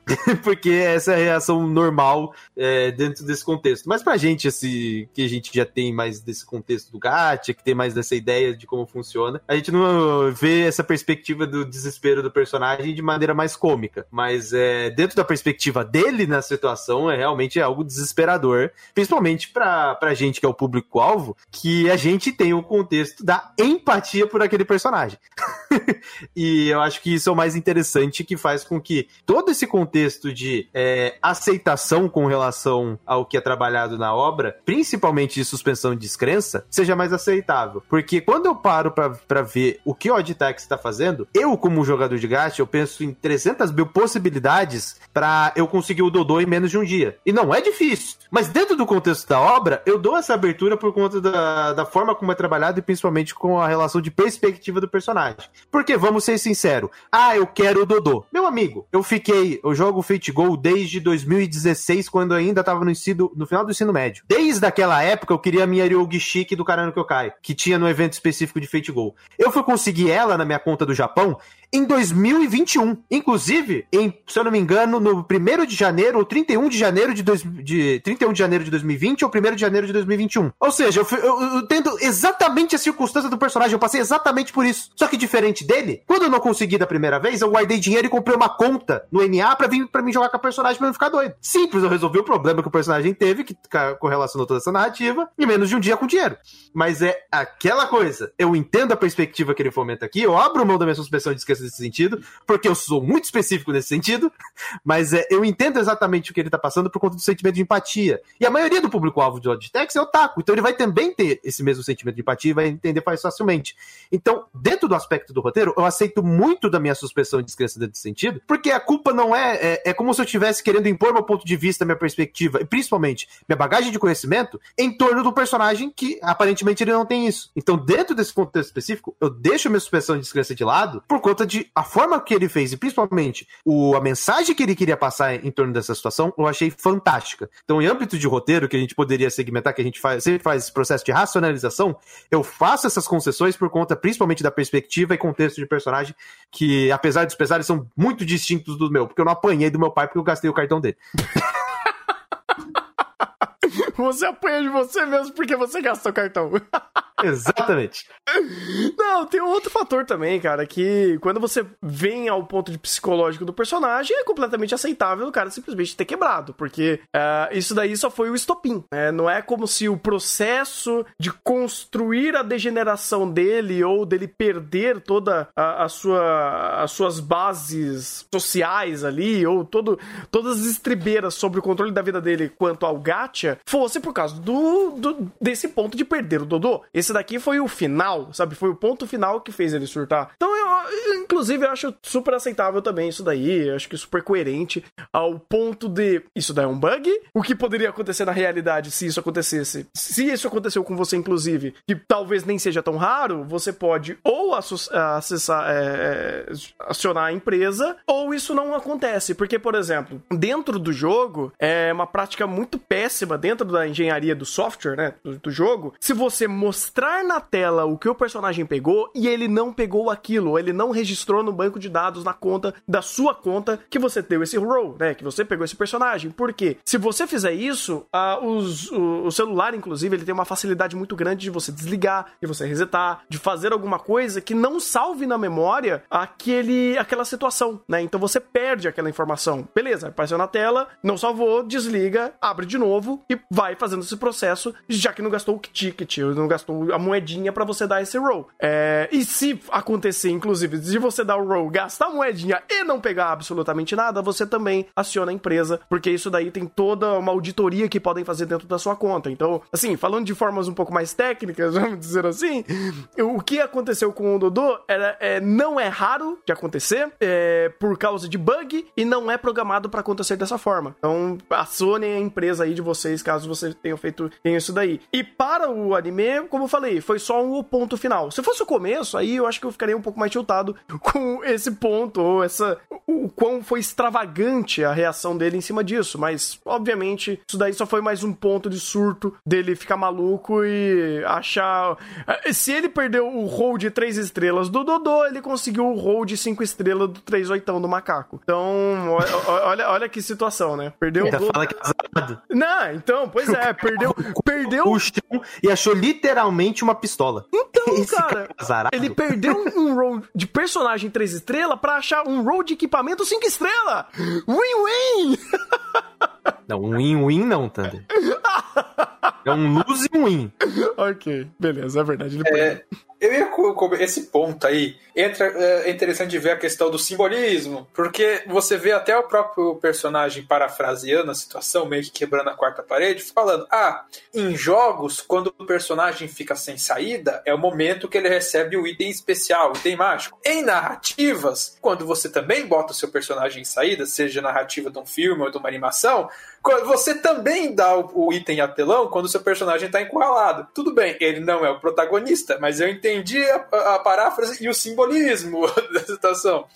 E outro ponto também interessante dessa questão dessa construção do personagem é interessante como você vê que desde pequeno é um personagem que tem a tendência de ele reconhece que o problema é dele, mas ele sempre busca uma justificativa externa para o problema dele. Uma coisa que fica bem claro disso é quando ele recebe a, a, a surra do pai, que ele começa, ah, que, de quem é a culpa disso? Da sociedade, dos ETs, do governo, de não sei o que lá, de não sei o que lá, de não sei o que lá. Não, eu sei que a culpa é minha. Mas ele mesmo assim ele fica elocubrando de, da conspiração social que fez ele perder o dinheiro no golpe da borracha. E de novo, depois, quando ele quando ele perde o Dodô, ele tem essa mesma reação, só que ainda mais avançada, porque ele já estava muito mais cracudo no jogo. que no final culmina no eu vou matar o taxista. E é, é, eu, eu, gosto muito, cara, que o Oditex fez isso, uh, dessas correlações uh, dentro do próprio episódio, com simbolismos, com é, bons gatilhos dentro da narrativa para você montar esse personagem. Eu acho que uh, em âmbito de construir um personagem de um único episódio, o Tanaka foi, assim, excepcional. É, o, que, o trabalho que eles fizeram em cima do Tanaka foi excepcional. E quando você meio que vai juntando as coisas para fazer o Big Brain, né, para fazer o grande plano, onde você conecta conecta o Tanaka, traz ele de volta pra narrativa, ele se torna um personagem dentro dessa narrativa que ele de fato vai fazer coisas e associa o Odokawa, é uma coisa muito interessante, porque não é um processo fácil. Tipo, ele não foi criando essas conexões de uma forma muito. Olha que coincidência! Mas foi uma série de coincidências que uh, você compra o fato delas serem quase impossíveis. Porque uh, o fato dela ser quase impossível já é um negócio que fala: caralho, a minha suspensão de descrença vai ter que ser forçada aqui. Mas eles vão criando alguns processos e alguns pequenos detalhes para fazer essas coincidências da vida ser um dos pontos bem interessantes de Odd Taxi que você pega e fala: putz, mas que coincidência esse personagem que eu acabei de conhecer tá conectado ao protagonista que tá conectado com outro terceiro. Esse tipo de narrativa onde as coincidências precisam acontecer para a narrativa continuar é uma estrutura básica que o Taxi utiliza e ele usa uma série de, de elementos para justificar essas coincidências. É, construção de mundo, a per, é, é, perspectiva do personagem, a, a, sua, a sua própria hum, vivência ali, o seu emprego, o que, que ele anseia, objetivo e coisas do tipo. Tanto que, por exemplo, o fato dele se, do, se conectar ao Odokawa é por ironias do destino, por conta da borracha, né, que ainda não foi mostrado isso, e também é, porque alguém deixou o celular ali, eu acho que foi a gata, né? Foi uma das idols que deixou ali. Eu não lembro exatamente quem que era. Uh, e que provavelmente era o celular do jogo que ele tava rastreando. Então você vai meio que fazendo essas, olha, coincidências. E quando você vai amarrando ela e dando sentido para essas conexões, algumas mais fáceis, outras mais difíceis, você consegue comprar o, o grande, a grande trama de Odd Taxi. Porque daí você meio que joga essa questão pra super, sua, sua, sua suspensão de descrença. E, obviamente, narrativas elas sempre vão forçar de forma mais positivas ou negativas sua suspensão de descrença. E quando o Odd Taxi se faz isso é super positivo, porque ele se preocupa com processos e explicando esse emaranhado de ações que vão dando consequências. A questão do celular da gata não tá relacionada com esse personagem, pelo menos que eu tenha percebido. Então... No, no, final do episódio 4, ele anotou a placa do táxi do Odokawa. Então eu não lembro. É, é porque, é porque eu acho que ele anotou. Puta que eu não lembro. Porque alguém tinha deixado o celular é, dentro do táxi dele. Foi no episódio 5. Foi no episódio 5, isso. Ah, tá. É que, enfim, eventualmente eu acho que o, que o Oditex vai explicar qual é a, a, ligação. Eu não lembro exatamente. Foi uma das idols. Pois é, o Blood Trainer falou aqui que foi uma das idols. É isso que eu tava com um cafado na cabeça, porque ela deixou o celular ali e provavelmente ela é o top 1. Tipo, alguém que deixou o celular ali é o top 1. E aí ele associou porque ele rastreou. Alguma coisa assim, eu não lembro. É, na verdade, que eu entendi, ele rastreou no episódio 4, final do episódio 4, ele teve um insight, ele viu ah! o carro que passando, ele teve um insight e anotou a placa do carro. É você. E daí no episódio 5, você percebe em algumas cenas de que alguém tá pagando um táxi para seguir o táxi do Odokawa desde o começo do episódio 5 e no final do episódio 5 você vê que é ele. Então, é, eu esqueci um ponto. Tem, é um outra ponto. Então, é, esse é o ponto que eu, que eu errei. Ah, por que, que ele quer matar é, inicialmente o taxista? Por causa do Dodô. Não é por causa do rastreio. Nossa, eu tô aqui viajando. É, primeiro, a conexão é: ele viu que o taxista fez isso, ele ficou pistola, né? Ele não anotou a placa porque ele tava em choque. Aí ele teve um insight e falou: Esse filho da puta. Aí vem o negócio do rastreio do, do Dodô. É, é do, do, do, joguinho. É, isso daí é depois. Enfim, desculpa, gente. Cloyster aqui batendo a louca. É, ele, entra o episódio 5 que você tem a perseguição de táxi que você não percebe que está sendo perseguido. GTA Odd Taxi. É. Já pode, a gente já pode ir pro, episódio 5, inclusive? Ou vocês querem falar alguma Sim. coisa do 4? Não, por mim pode ir pro 5. Eu também peguei algumas, algumas pesquisas sobre questão de aplicativo de namoro no Japão. Ah, alguém, alguém vai, alguém vai, né, vai, vai ter que cortar o rabo do macaco para vender, porque, né... Rapaz, eu, eu, eu, achei muito interessante esse episódio, cara, porque ele me deu um um misto de pena com. Bem, você tá pagando por isso. Quando ele cria todo. Quando o macaco. Deixa eu pegar o nome dele aqui, o. O Kakihara. Ele cria toda uma narrativa. Então, né? Vamos, vamos, fazer, vamos fazer um jantar chique. Vamos, vamos é, pegar dinheiro emprestado para ter o um encontro com a waifu e simplesmente se estrupicar todo por conta disso. É um misto de empatia com. Bem, você tá fazendo. Você tá tomando de propósito, né? Tem, tem um propósito de você tá fazendo isso. É o vergonha alheia com a mistura de você sabe que ela já sacou. Sei porque você tá ainda com essa, com essa fantasia. Você sabe. Na hora que ela fala, você não vem muita frequência nesse restaurante, né? E não olha pra cara dele, só fica no celular. Você sabe que ela já sacou a sua fantasia. Pode parar os gastos desnecessários, meu amigo. A partir daí foi só vergonha alheia. Nossa, é, pois é. Quase 110, né? Eu não sei se ela é menor de idade. Ah, não dá nem pra. Então. Ele, no aplicativo tava 18. É, então. Porém, entretanto, todavia, aplicativo você não pode, você pode mentir sobre a sua idade. Assim como você pode mentir por quanto você ganha, né? Então. Exatamente. Exatamente. Ai, ai. Quer falar um pouco dos aplicativos, Maurício? Ou você, a gente vai andando no episódio e a gente fala isso depois? É, é, mais rápido falar dos aplicativos porque, de novo, eu adoro quando os estudos sociais de coisas recentes não abordam coisas recentes ou são muito escassos.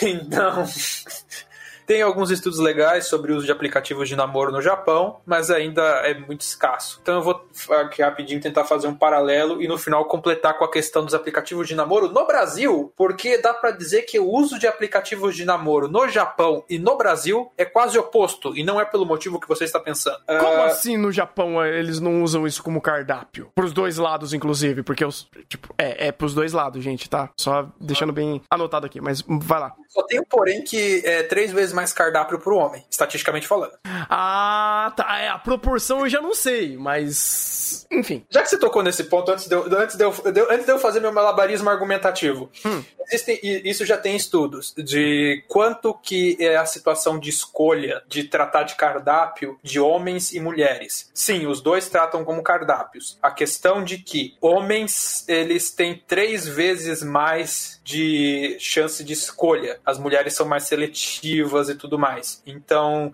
em termos de vou escolher o meu cardápio aqui, o homem ele é muito mais de, vamos dizer assim, escolher e ele é muito mais focado na aparência do que as mulheres, pelo menos nos estudos preliminares. Mas no Brasil existe um adendo a essa situação que eu vou entrar depois, que é com relação à demografia do uso de aplicativos de namoro no Brasil. Porque provavelmente você não sabia de um detalhe. Eu, eu acho que. Não sei. Posso estar desatualizado porque eu não uso essas coisas. É, então, é... eu também não, e faz muito tempo que eu não converso com pessoas que usam dessa forma. É, mas vamos para o Japão. Primeiro fato interessante: os aplicativos de namoro no Japão são patrocinados pelo governo japonês. Eu não preciso explicar o porquê, né? o Japão deu isenção fiscal e incentivos governamentais para implantação de aplicativos de namoro e as prefeituras japonesas frequentemente promovem encontros de casais desses aplicativos como uma tentativa desesperada de aumento da natalidade no Japão. ok, então eu posso assumir que é, aplicativos de encontro no Japão são quase igrejas aqui no Brasil. É. em termos de isenção fiscal, sim. Mas sim. É... Mas acho que o ponto mais legal é que, Maurício, o problema é o objetivo deles, que é aumento de taxa de natalidade. Se fosse utilização do aplicativo, ela só liberar 2D no, no aplicativo. Aí já, aí já resolvia. Se queriam utilizar o, o, o Tinder japonês, era só liberar as waifu no, no, Tinder japonês que ia conseguir utilização. Mas como o problema real é, é com relação à taxa de natalidade, aí é realmente complicado. Peraí, mas aí o governo japonês não teve a boa sacada, né? Transforma o Tinder em gacha. Olha, não dá ideia. Porque o governo japonês tá meio desesperado. ô, ô Thunder, tu tá ligado que o Tinder no Brasil já é monetizado, né? Que? Sim, o Tinder Gold é monetizado. Como assim? Gold?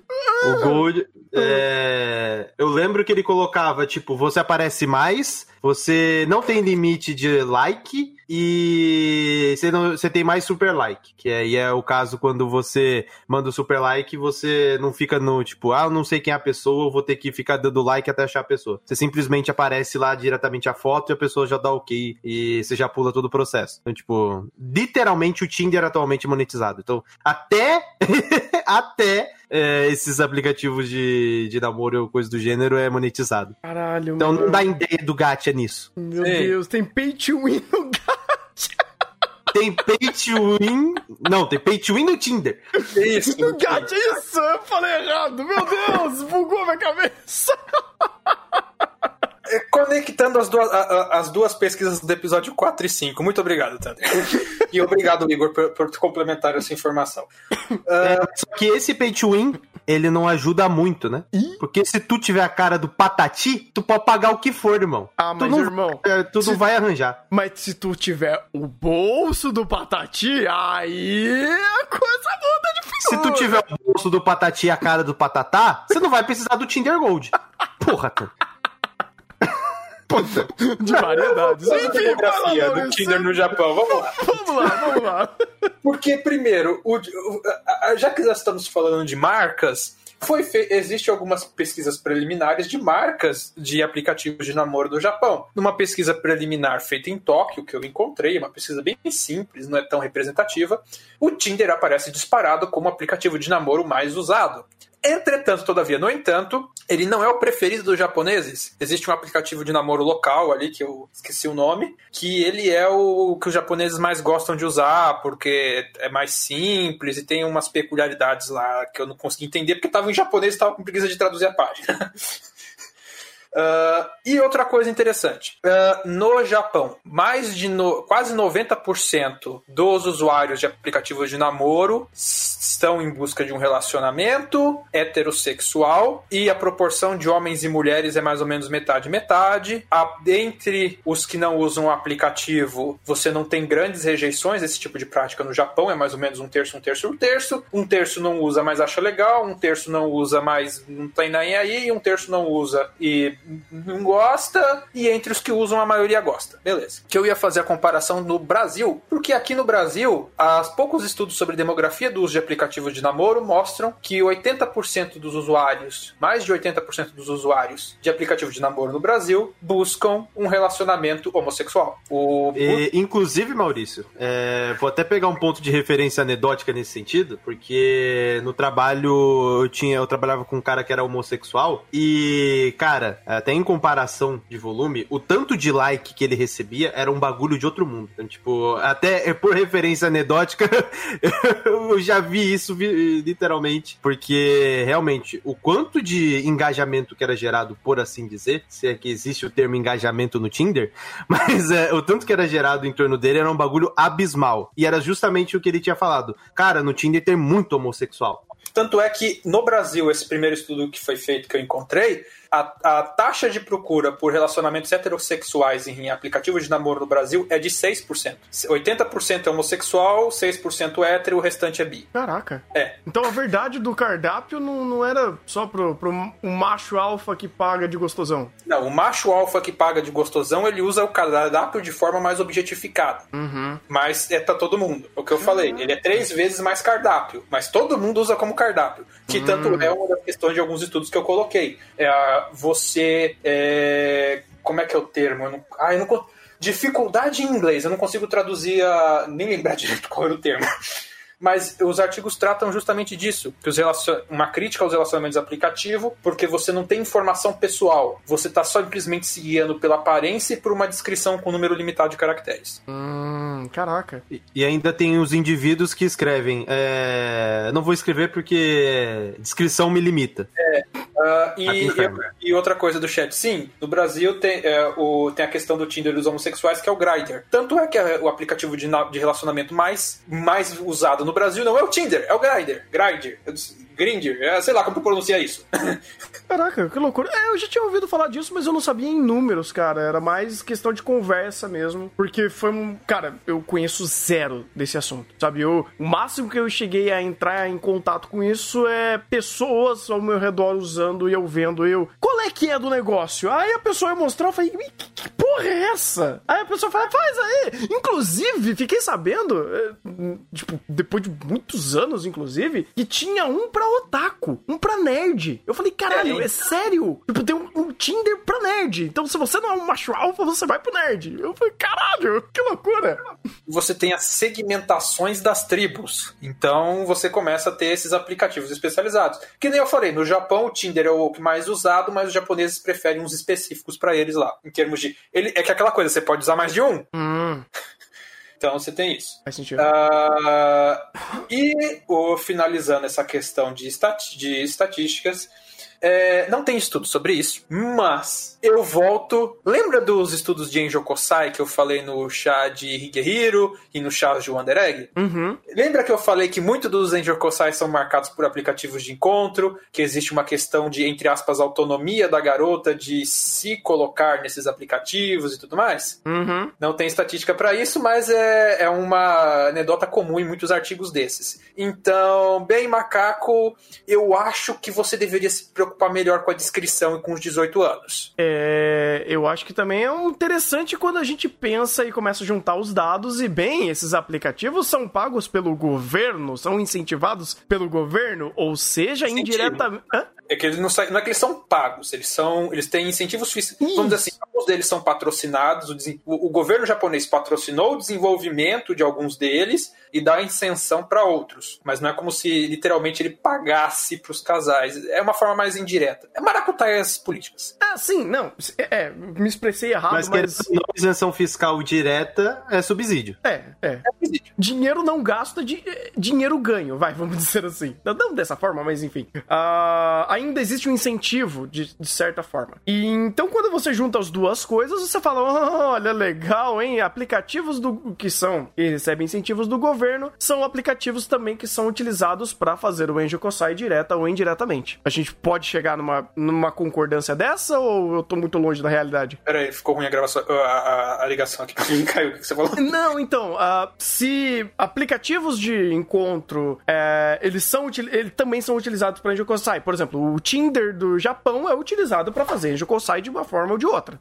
Então, uma coisa tá ligada à outra ali. Olha que legal. E, e como, e como daí eu volto, re- recomendo a todos que vejam as referências do chás de Higehiro e o Under Egg sobre essa questão de Enjokosai. O governo japonês passa um paninho pequeno para a questão de Enjokosai. Mas não vamos entrar aqui porque é, Oditex ainda não falou disso.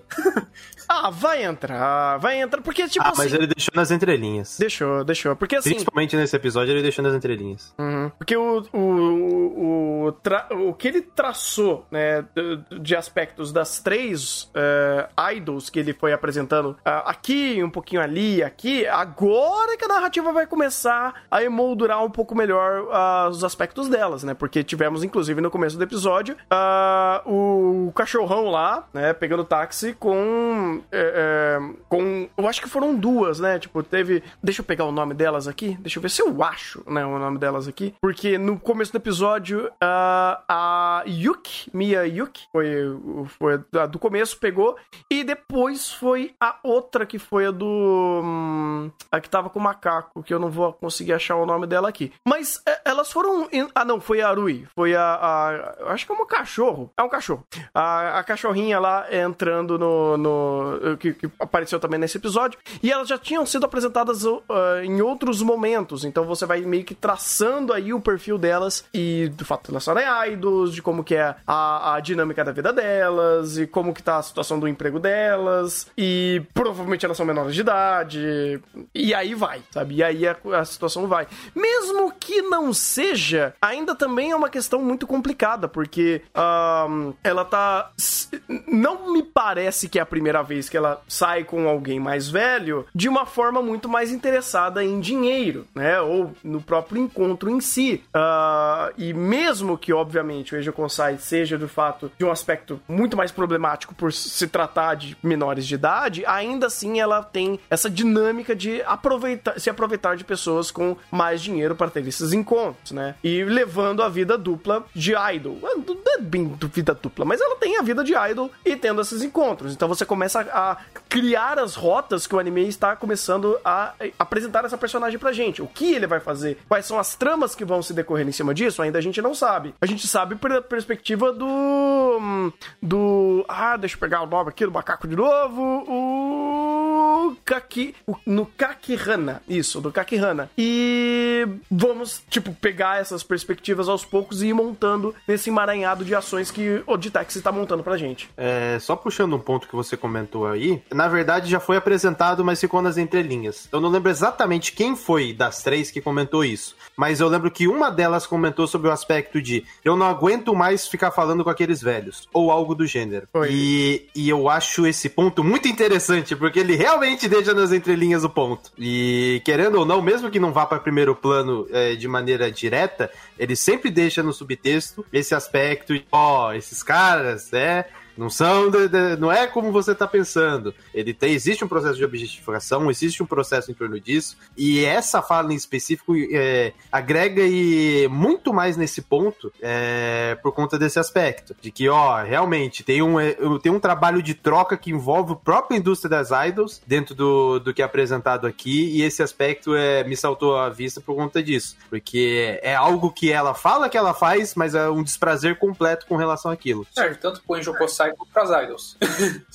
para as duas, das duas frentes. Objetificação de garotas jovens ou que aparentam ser muito jovens. É, que foi o, o, ponto que esse episódio tratou de uma forma muito interessante, inclusive, né? Porque as conversas dentro do táxi, nesse aspecto, era justamente nesse teor. De, olha, é, vamos é, desglamorificar a conversa sobre idol e colocar de uma forma mais objetiva. De, olha, é, a gente tá, tem esses problemas, somos, estamos começando, algumas com mais tempo de casa, outra com menos tempo de casa, com algumas questões falando da dinâmica de, de vida delas eu acho que a, a gatinha. Qual que era? Era a Mia mesmo. Ela é, tinha falado. Eu não sei se foi nesse episódio ou algum episódio passado, que ela trabalhava, ela estudava, ela tinha sabe, uma, uma, uma vida muito mais agitada que ela mal podia se focar no fato de ser uma idol. E isso representava uma baixa performance no palco. Enquanto outra, ela tinha uma performance muito melhor. E aí,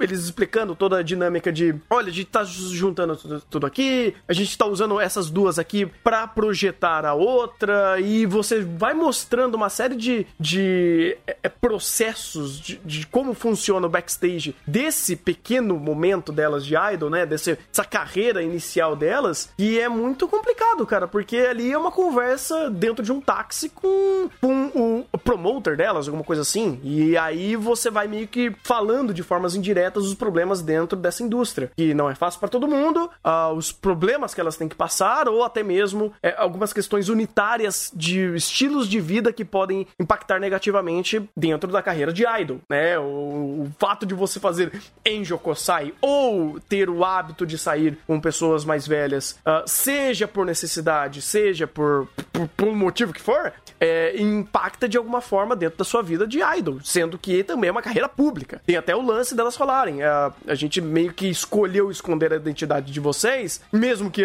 muita gente já saiba a identidade de vocês, por conta desses processos de é, vamos tornar um pouco mais privada a vida de vocês, com aí algum sucesso meio zero em cima disso, mas ainda sendo feito. Uh, nesse episódio também a gente teve um, o negócio do, do do gorila, né? Que foi o, o, o, o doutor gorila, que é um pouco interessante. Uh, eu, eu imagino, só imagino, que você ocultar provas ou meio que desmantelar o, o, a clínica que ele, que ele tava fazendo não iria de meio que tirar o foco caso explodisse alguma, processo, alguma questão da venda de, de remédios por fora que a, a Lhama tava fazendo, né? Eu, eu imagino assim, sabe? Só, só passando pela minha cabeça esse, esse pensamento. É que o que ele falou ali, não sei se foi erro da legenda, que se ele mantivesse, ele não poderia nem de denunciar ela por isso, porque ele é o responsável pela clínica. Uhum. Então ele resolveu abafar tudo e esperar a poeira baixar para não explodir um caso, para daí ele voltar depois. Uhum. Que é interessante, porque é, meio que foi uma cortina de fumaça que ele jogou ali, né? É, e mais uma vez levantou a dúvida da índole dessa. É, lhama ou alpaca? Eu, sempre... eu, eu acho que é uma alpaca. Aí eu não sei qual é a diferença necessariamente de uma lhama e de uma alpaca. eu também não sei muito menos no anime. o chat falou que é alpaca, eu vou com o chat. É uma alpaca. É uma alpaca. É, tudo bem. porque isso daí não é nem conhecimento meu, é simplesmente porque o anime falou. Em algum Ah, momento eu lembro que ele falou isso. Ah, é verdade, ele falou. Ele falou. esquecimento batendo. Ah, mas, de novo, é, além de, dessa questão do macaco, no, mais no final do episódio 5, a gente teve antes disso, e durante todo o episódio 5, esse, esse reforço, a pulga atrás da orelha dessa personagem da, da Lhama, da. Deixa eu pegar o nome dela. É, da também- Shirawa. É, da Shirakawa, é, da índole dela, porque você vê o Odokawa meio que em contradição, de tipo, tá, eu confio nela ou não? Porque, pô, ela tá fazendo alguma coisa errada com esse negócio de medicamento, ela tem ligação com o gorila que tá tentando me ameaçar, e agora ela tenta se aproximar de mim, e qual é dessa pessoa e tudo mais, e o anime te deixa também nessa, nessa desconfiança de, e daí? Dá pra confiar nela, não dá? Como é que fica essa situação? Acho legal não só o- a perspectiva que você fica de anseios que a obra te dá, mas como esses processos são feitos de forma direta ou e indireta quanto a isso. Porque ele conversa com o Dr. Gorila e depois conversa com o Dobo lá, né? O, o macaco. O macaco criminoso. É, que ele também tem conexões com ela e todo o jogo de palavras que o Odokawa vai fazendo pra tentar retirar, tirar informações e entendendo de fato quais são as conexões. E isso é legal, cara, porque meio que mantém de fato ainda essa narrativa muito viva em âmbito de corre- correlação de personagem. A gente não tem um quadro criminal pra fazer as ligações de pontinho, mas o anime é tão didático pra fazer isso de forma direta que mesmo que ele esteja citando o tal personagem, você consegue seguir uma trajetória lógica dos acontecimentos e ir juntando o que que é especulável ou o que é concluível. Concluível, nem sei se tem essa palavra, mas é conclusivo, isso. É, e quando você começa a fazer essas conexões, é muito interessante porque elas batem muito fácil. O anime sempre consegue te fazer pegar esses, esses lapsos e essas conversas de: olha, isso daqui eu posso ter certeza, isso daqui é uma especulação, ou isso daqui é um ponto de vista do personagem. Porque ele dá tempo para esses diálogos acontecerem. ah, geralmente, como a gente falou nos no episódio passado, na gravação passada, ele, ele dá tempo ao tempo para esses diálogos acontecerem. Geralmente são conversas muito longas, onde os personagens de fato debatem pontos de, vi- de vistas, hipóteses, conhecimentos, e sempre nesse vai e volta, e nesse ping-pong que ele vai jogando dentro do táxi. Com o, o, o, o Dobo aqui, foi justamente isso. Falando de vários processos e do porquê dele querer o cartão de, de, de memória, né, da- das filmagens, qual era o motivo do Odogawa, do Odokawa ajudar ou não ele, ah, ou tirando até informações a mais sobre a alpaca, e indo, a- a- a- indo uma coisa ah, na frente da outra, e fazendo essas correlações de personagem de novo, de forma muito natural. É, o Ditex tá mandando muito bem fazer isso que ele continue com essa estrutura que funciona perfeitamente aqui. É que aí também tem um aspecto questão de roteiro, porque a forma como ele consegue amarrar os pontos, e aí também vai muito da composição de série, que consegue correlacionar muito bem as situações para que conforme ele for fazendo, jogando as cartas na mesa e for correlacionando situações de personagem em primeiro plano e muitas vezes também em segundo plano, é, ele consegue fazer isso de maneira sem bater na suspensão de descrença, porque ele segmenta muito bem aquele processo e ele dá base para aquilo acontecer. Então, quando ele vai pegando e correlacionando os personagens que são apresentados dentro da obra, ele vai sustentando o relacionamento entre eles por meio de correlação entre eles. Então, ah, esse personagem conhece aquele outro personagem por causa de tal, tal, tal contexto, porque esse cara que ele gerencia o pessoal da Mystery Kiss é, tem uma garota ali dentro que é filha de não sei quem, que, ou seja, ele vai correlacionando os pontos e dando sustentação para que não seja simplesmente personagens que são apresentados em primeiro plano e que, incrivelmente, convenientemente, eles se correlacionam entre si. Aqui não, ele sustenta, dá toda uma base por meio de todo de, desses diálogos para sustentar o porquê que esses personagens estão se correlacionando e principalmente como eles, se correlacionam para aparecer em primeiro plano e existir uma relação estabelecida entre eles, que é aquele mapa criminal que a gente falou no episódio passado. Uhum. E é bom porque eu gosto, ele, ele não me faz esquecer muito. Tipo assim, obviamente, detalhes aqui e ali, o meu cluster sempre vai batendo. Mas eu consigo pegar muito bem certinho a cronologia em cima disso. Eu, eu gosto, inclusive, como o Edtex consegue trabalhar a cronologia da história, porque ele vai te apresentando um pouquinho em pouquinho. É, e aí você vai linkando. Ah, então aquele personagem que ele citou é esse daqui que tem correlação com o outro, porque ele me mostrou. É, aí fica mais fácil, você não se sente perdido no meio da obra, como, sei lá, animes como Durarara fazem, porque meu amigo, é uma confusão que ele faz ali. Então eu gosto desse aspecto de Oddtex e que continue dessa forma, porque meu cluster agradece. E bem, temos mais alguma coisa? Porque, rapaz, hoje, hoje foi, foi longo. hoje teve Só... coisa o ponto. Que eu finalmente entendi o negócio do celular que você tava falando. Hum. Uh, o, o, o, o carinha lá, o que tava cracudo no gacha, na, na, logo no início do anime, você vê uma cena daquela gatinha que faz parte do grupo de idols conversando com um cara desconhecido num táxi atrás do táxi do Odokawa. E ela pega aquele celular e, e esconde no táxi do Odokawa. Então você vê que, na verdade, o cara já estava seguindo o Odokawa, por algum motivo ele tem alguma conexão com ela, que ou convenceu ela a colocar o celular lá dentro para ir rastrear o Odokawa e fazer a perseguição de táxi que a gente não percebeu o episódio inteiro. Ah. E mais e daí isso me levanta levanta mais perguntas. Que conexão esse cara tem com essa outra personagem para conseguir convencer ela de, ô, oh, pega esse celular aqui e esconde no, no, no, no, táxi daquele cara ali na frente. Meu amigo. Ou com o empresário dela pra ter isso. Tem, tem, tem mais angu nesse caroço. Tem mais coisa aí que não foi. Obviamente, na falou de táxi, tem muito mais coisa escondida aí que a hora que esse negócio explodir. Irmão. Ou vai ser um negócio muito bom, ou vai avacalhar de vez vez. Olha, pessoal, agora é o momento de você chegar, é, pessoas que criam conteúdo e falar: olha, faz um quadro criminal de Oddtex que vai ser muito louco. Se eu tivesse tempo, disposição e saco para fazer isso, eu faria. Mas eu já tô tão fodido aqui que já vai nem conseguir gravar vi hoje que eu não vou conseguir fazer um quadro criminal de Oddtex. Mas o que o Maurício falou faz sentido, porque, cara, o que tem de detalhe de ação de personagem é um negócio de louco. Porque, por exemplo, esse episódio eles retomaram uma coisa e de novo novo, Thunder fazendo um elogio pela didática de Oditex, de coisas que ele mostrou lá no comecinho. O, o, a alpaca conversando com o macaco é, do negócio dos remédios apareceu no primeiro episódio, numa transição de cena. Ou seja, as informações estão ali, elas são fáceis de você pegar. E ele, quando é importante, ele traz a primeiro plano de novo, falando: Olha, você não entendeu então? Vou fazer uma conversa de personagem muito expositiva, mas com contexto de ser expositiva, para você entender que tá acontecendo. Parabéns para o Auditex. E é isso. E é isso.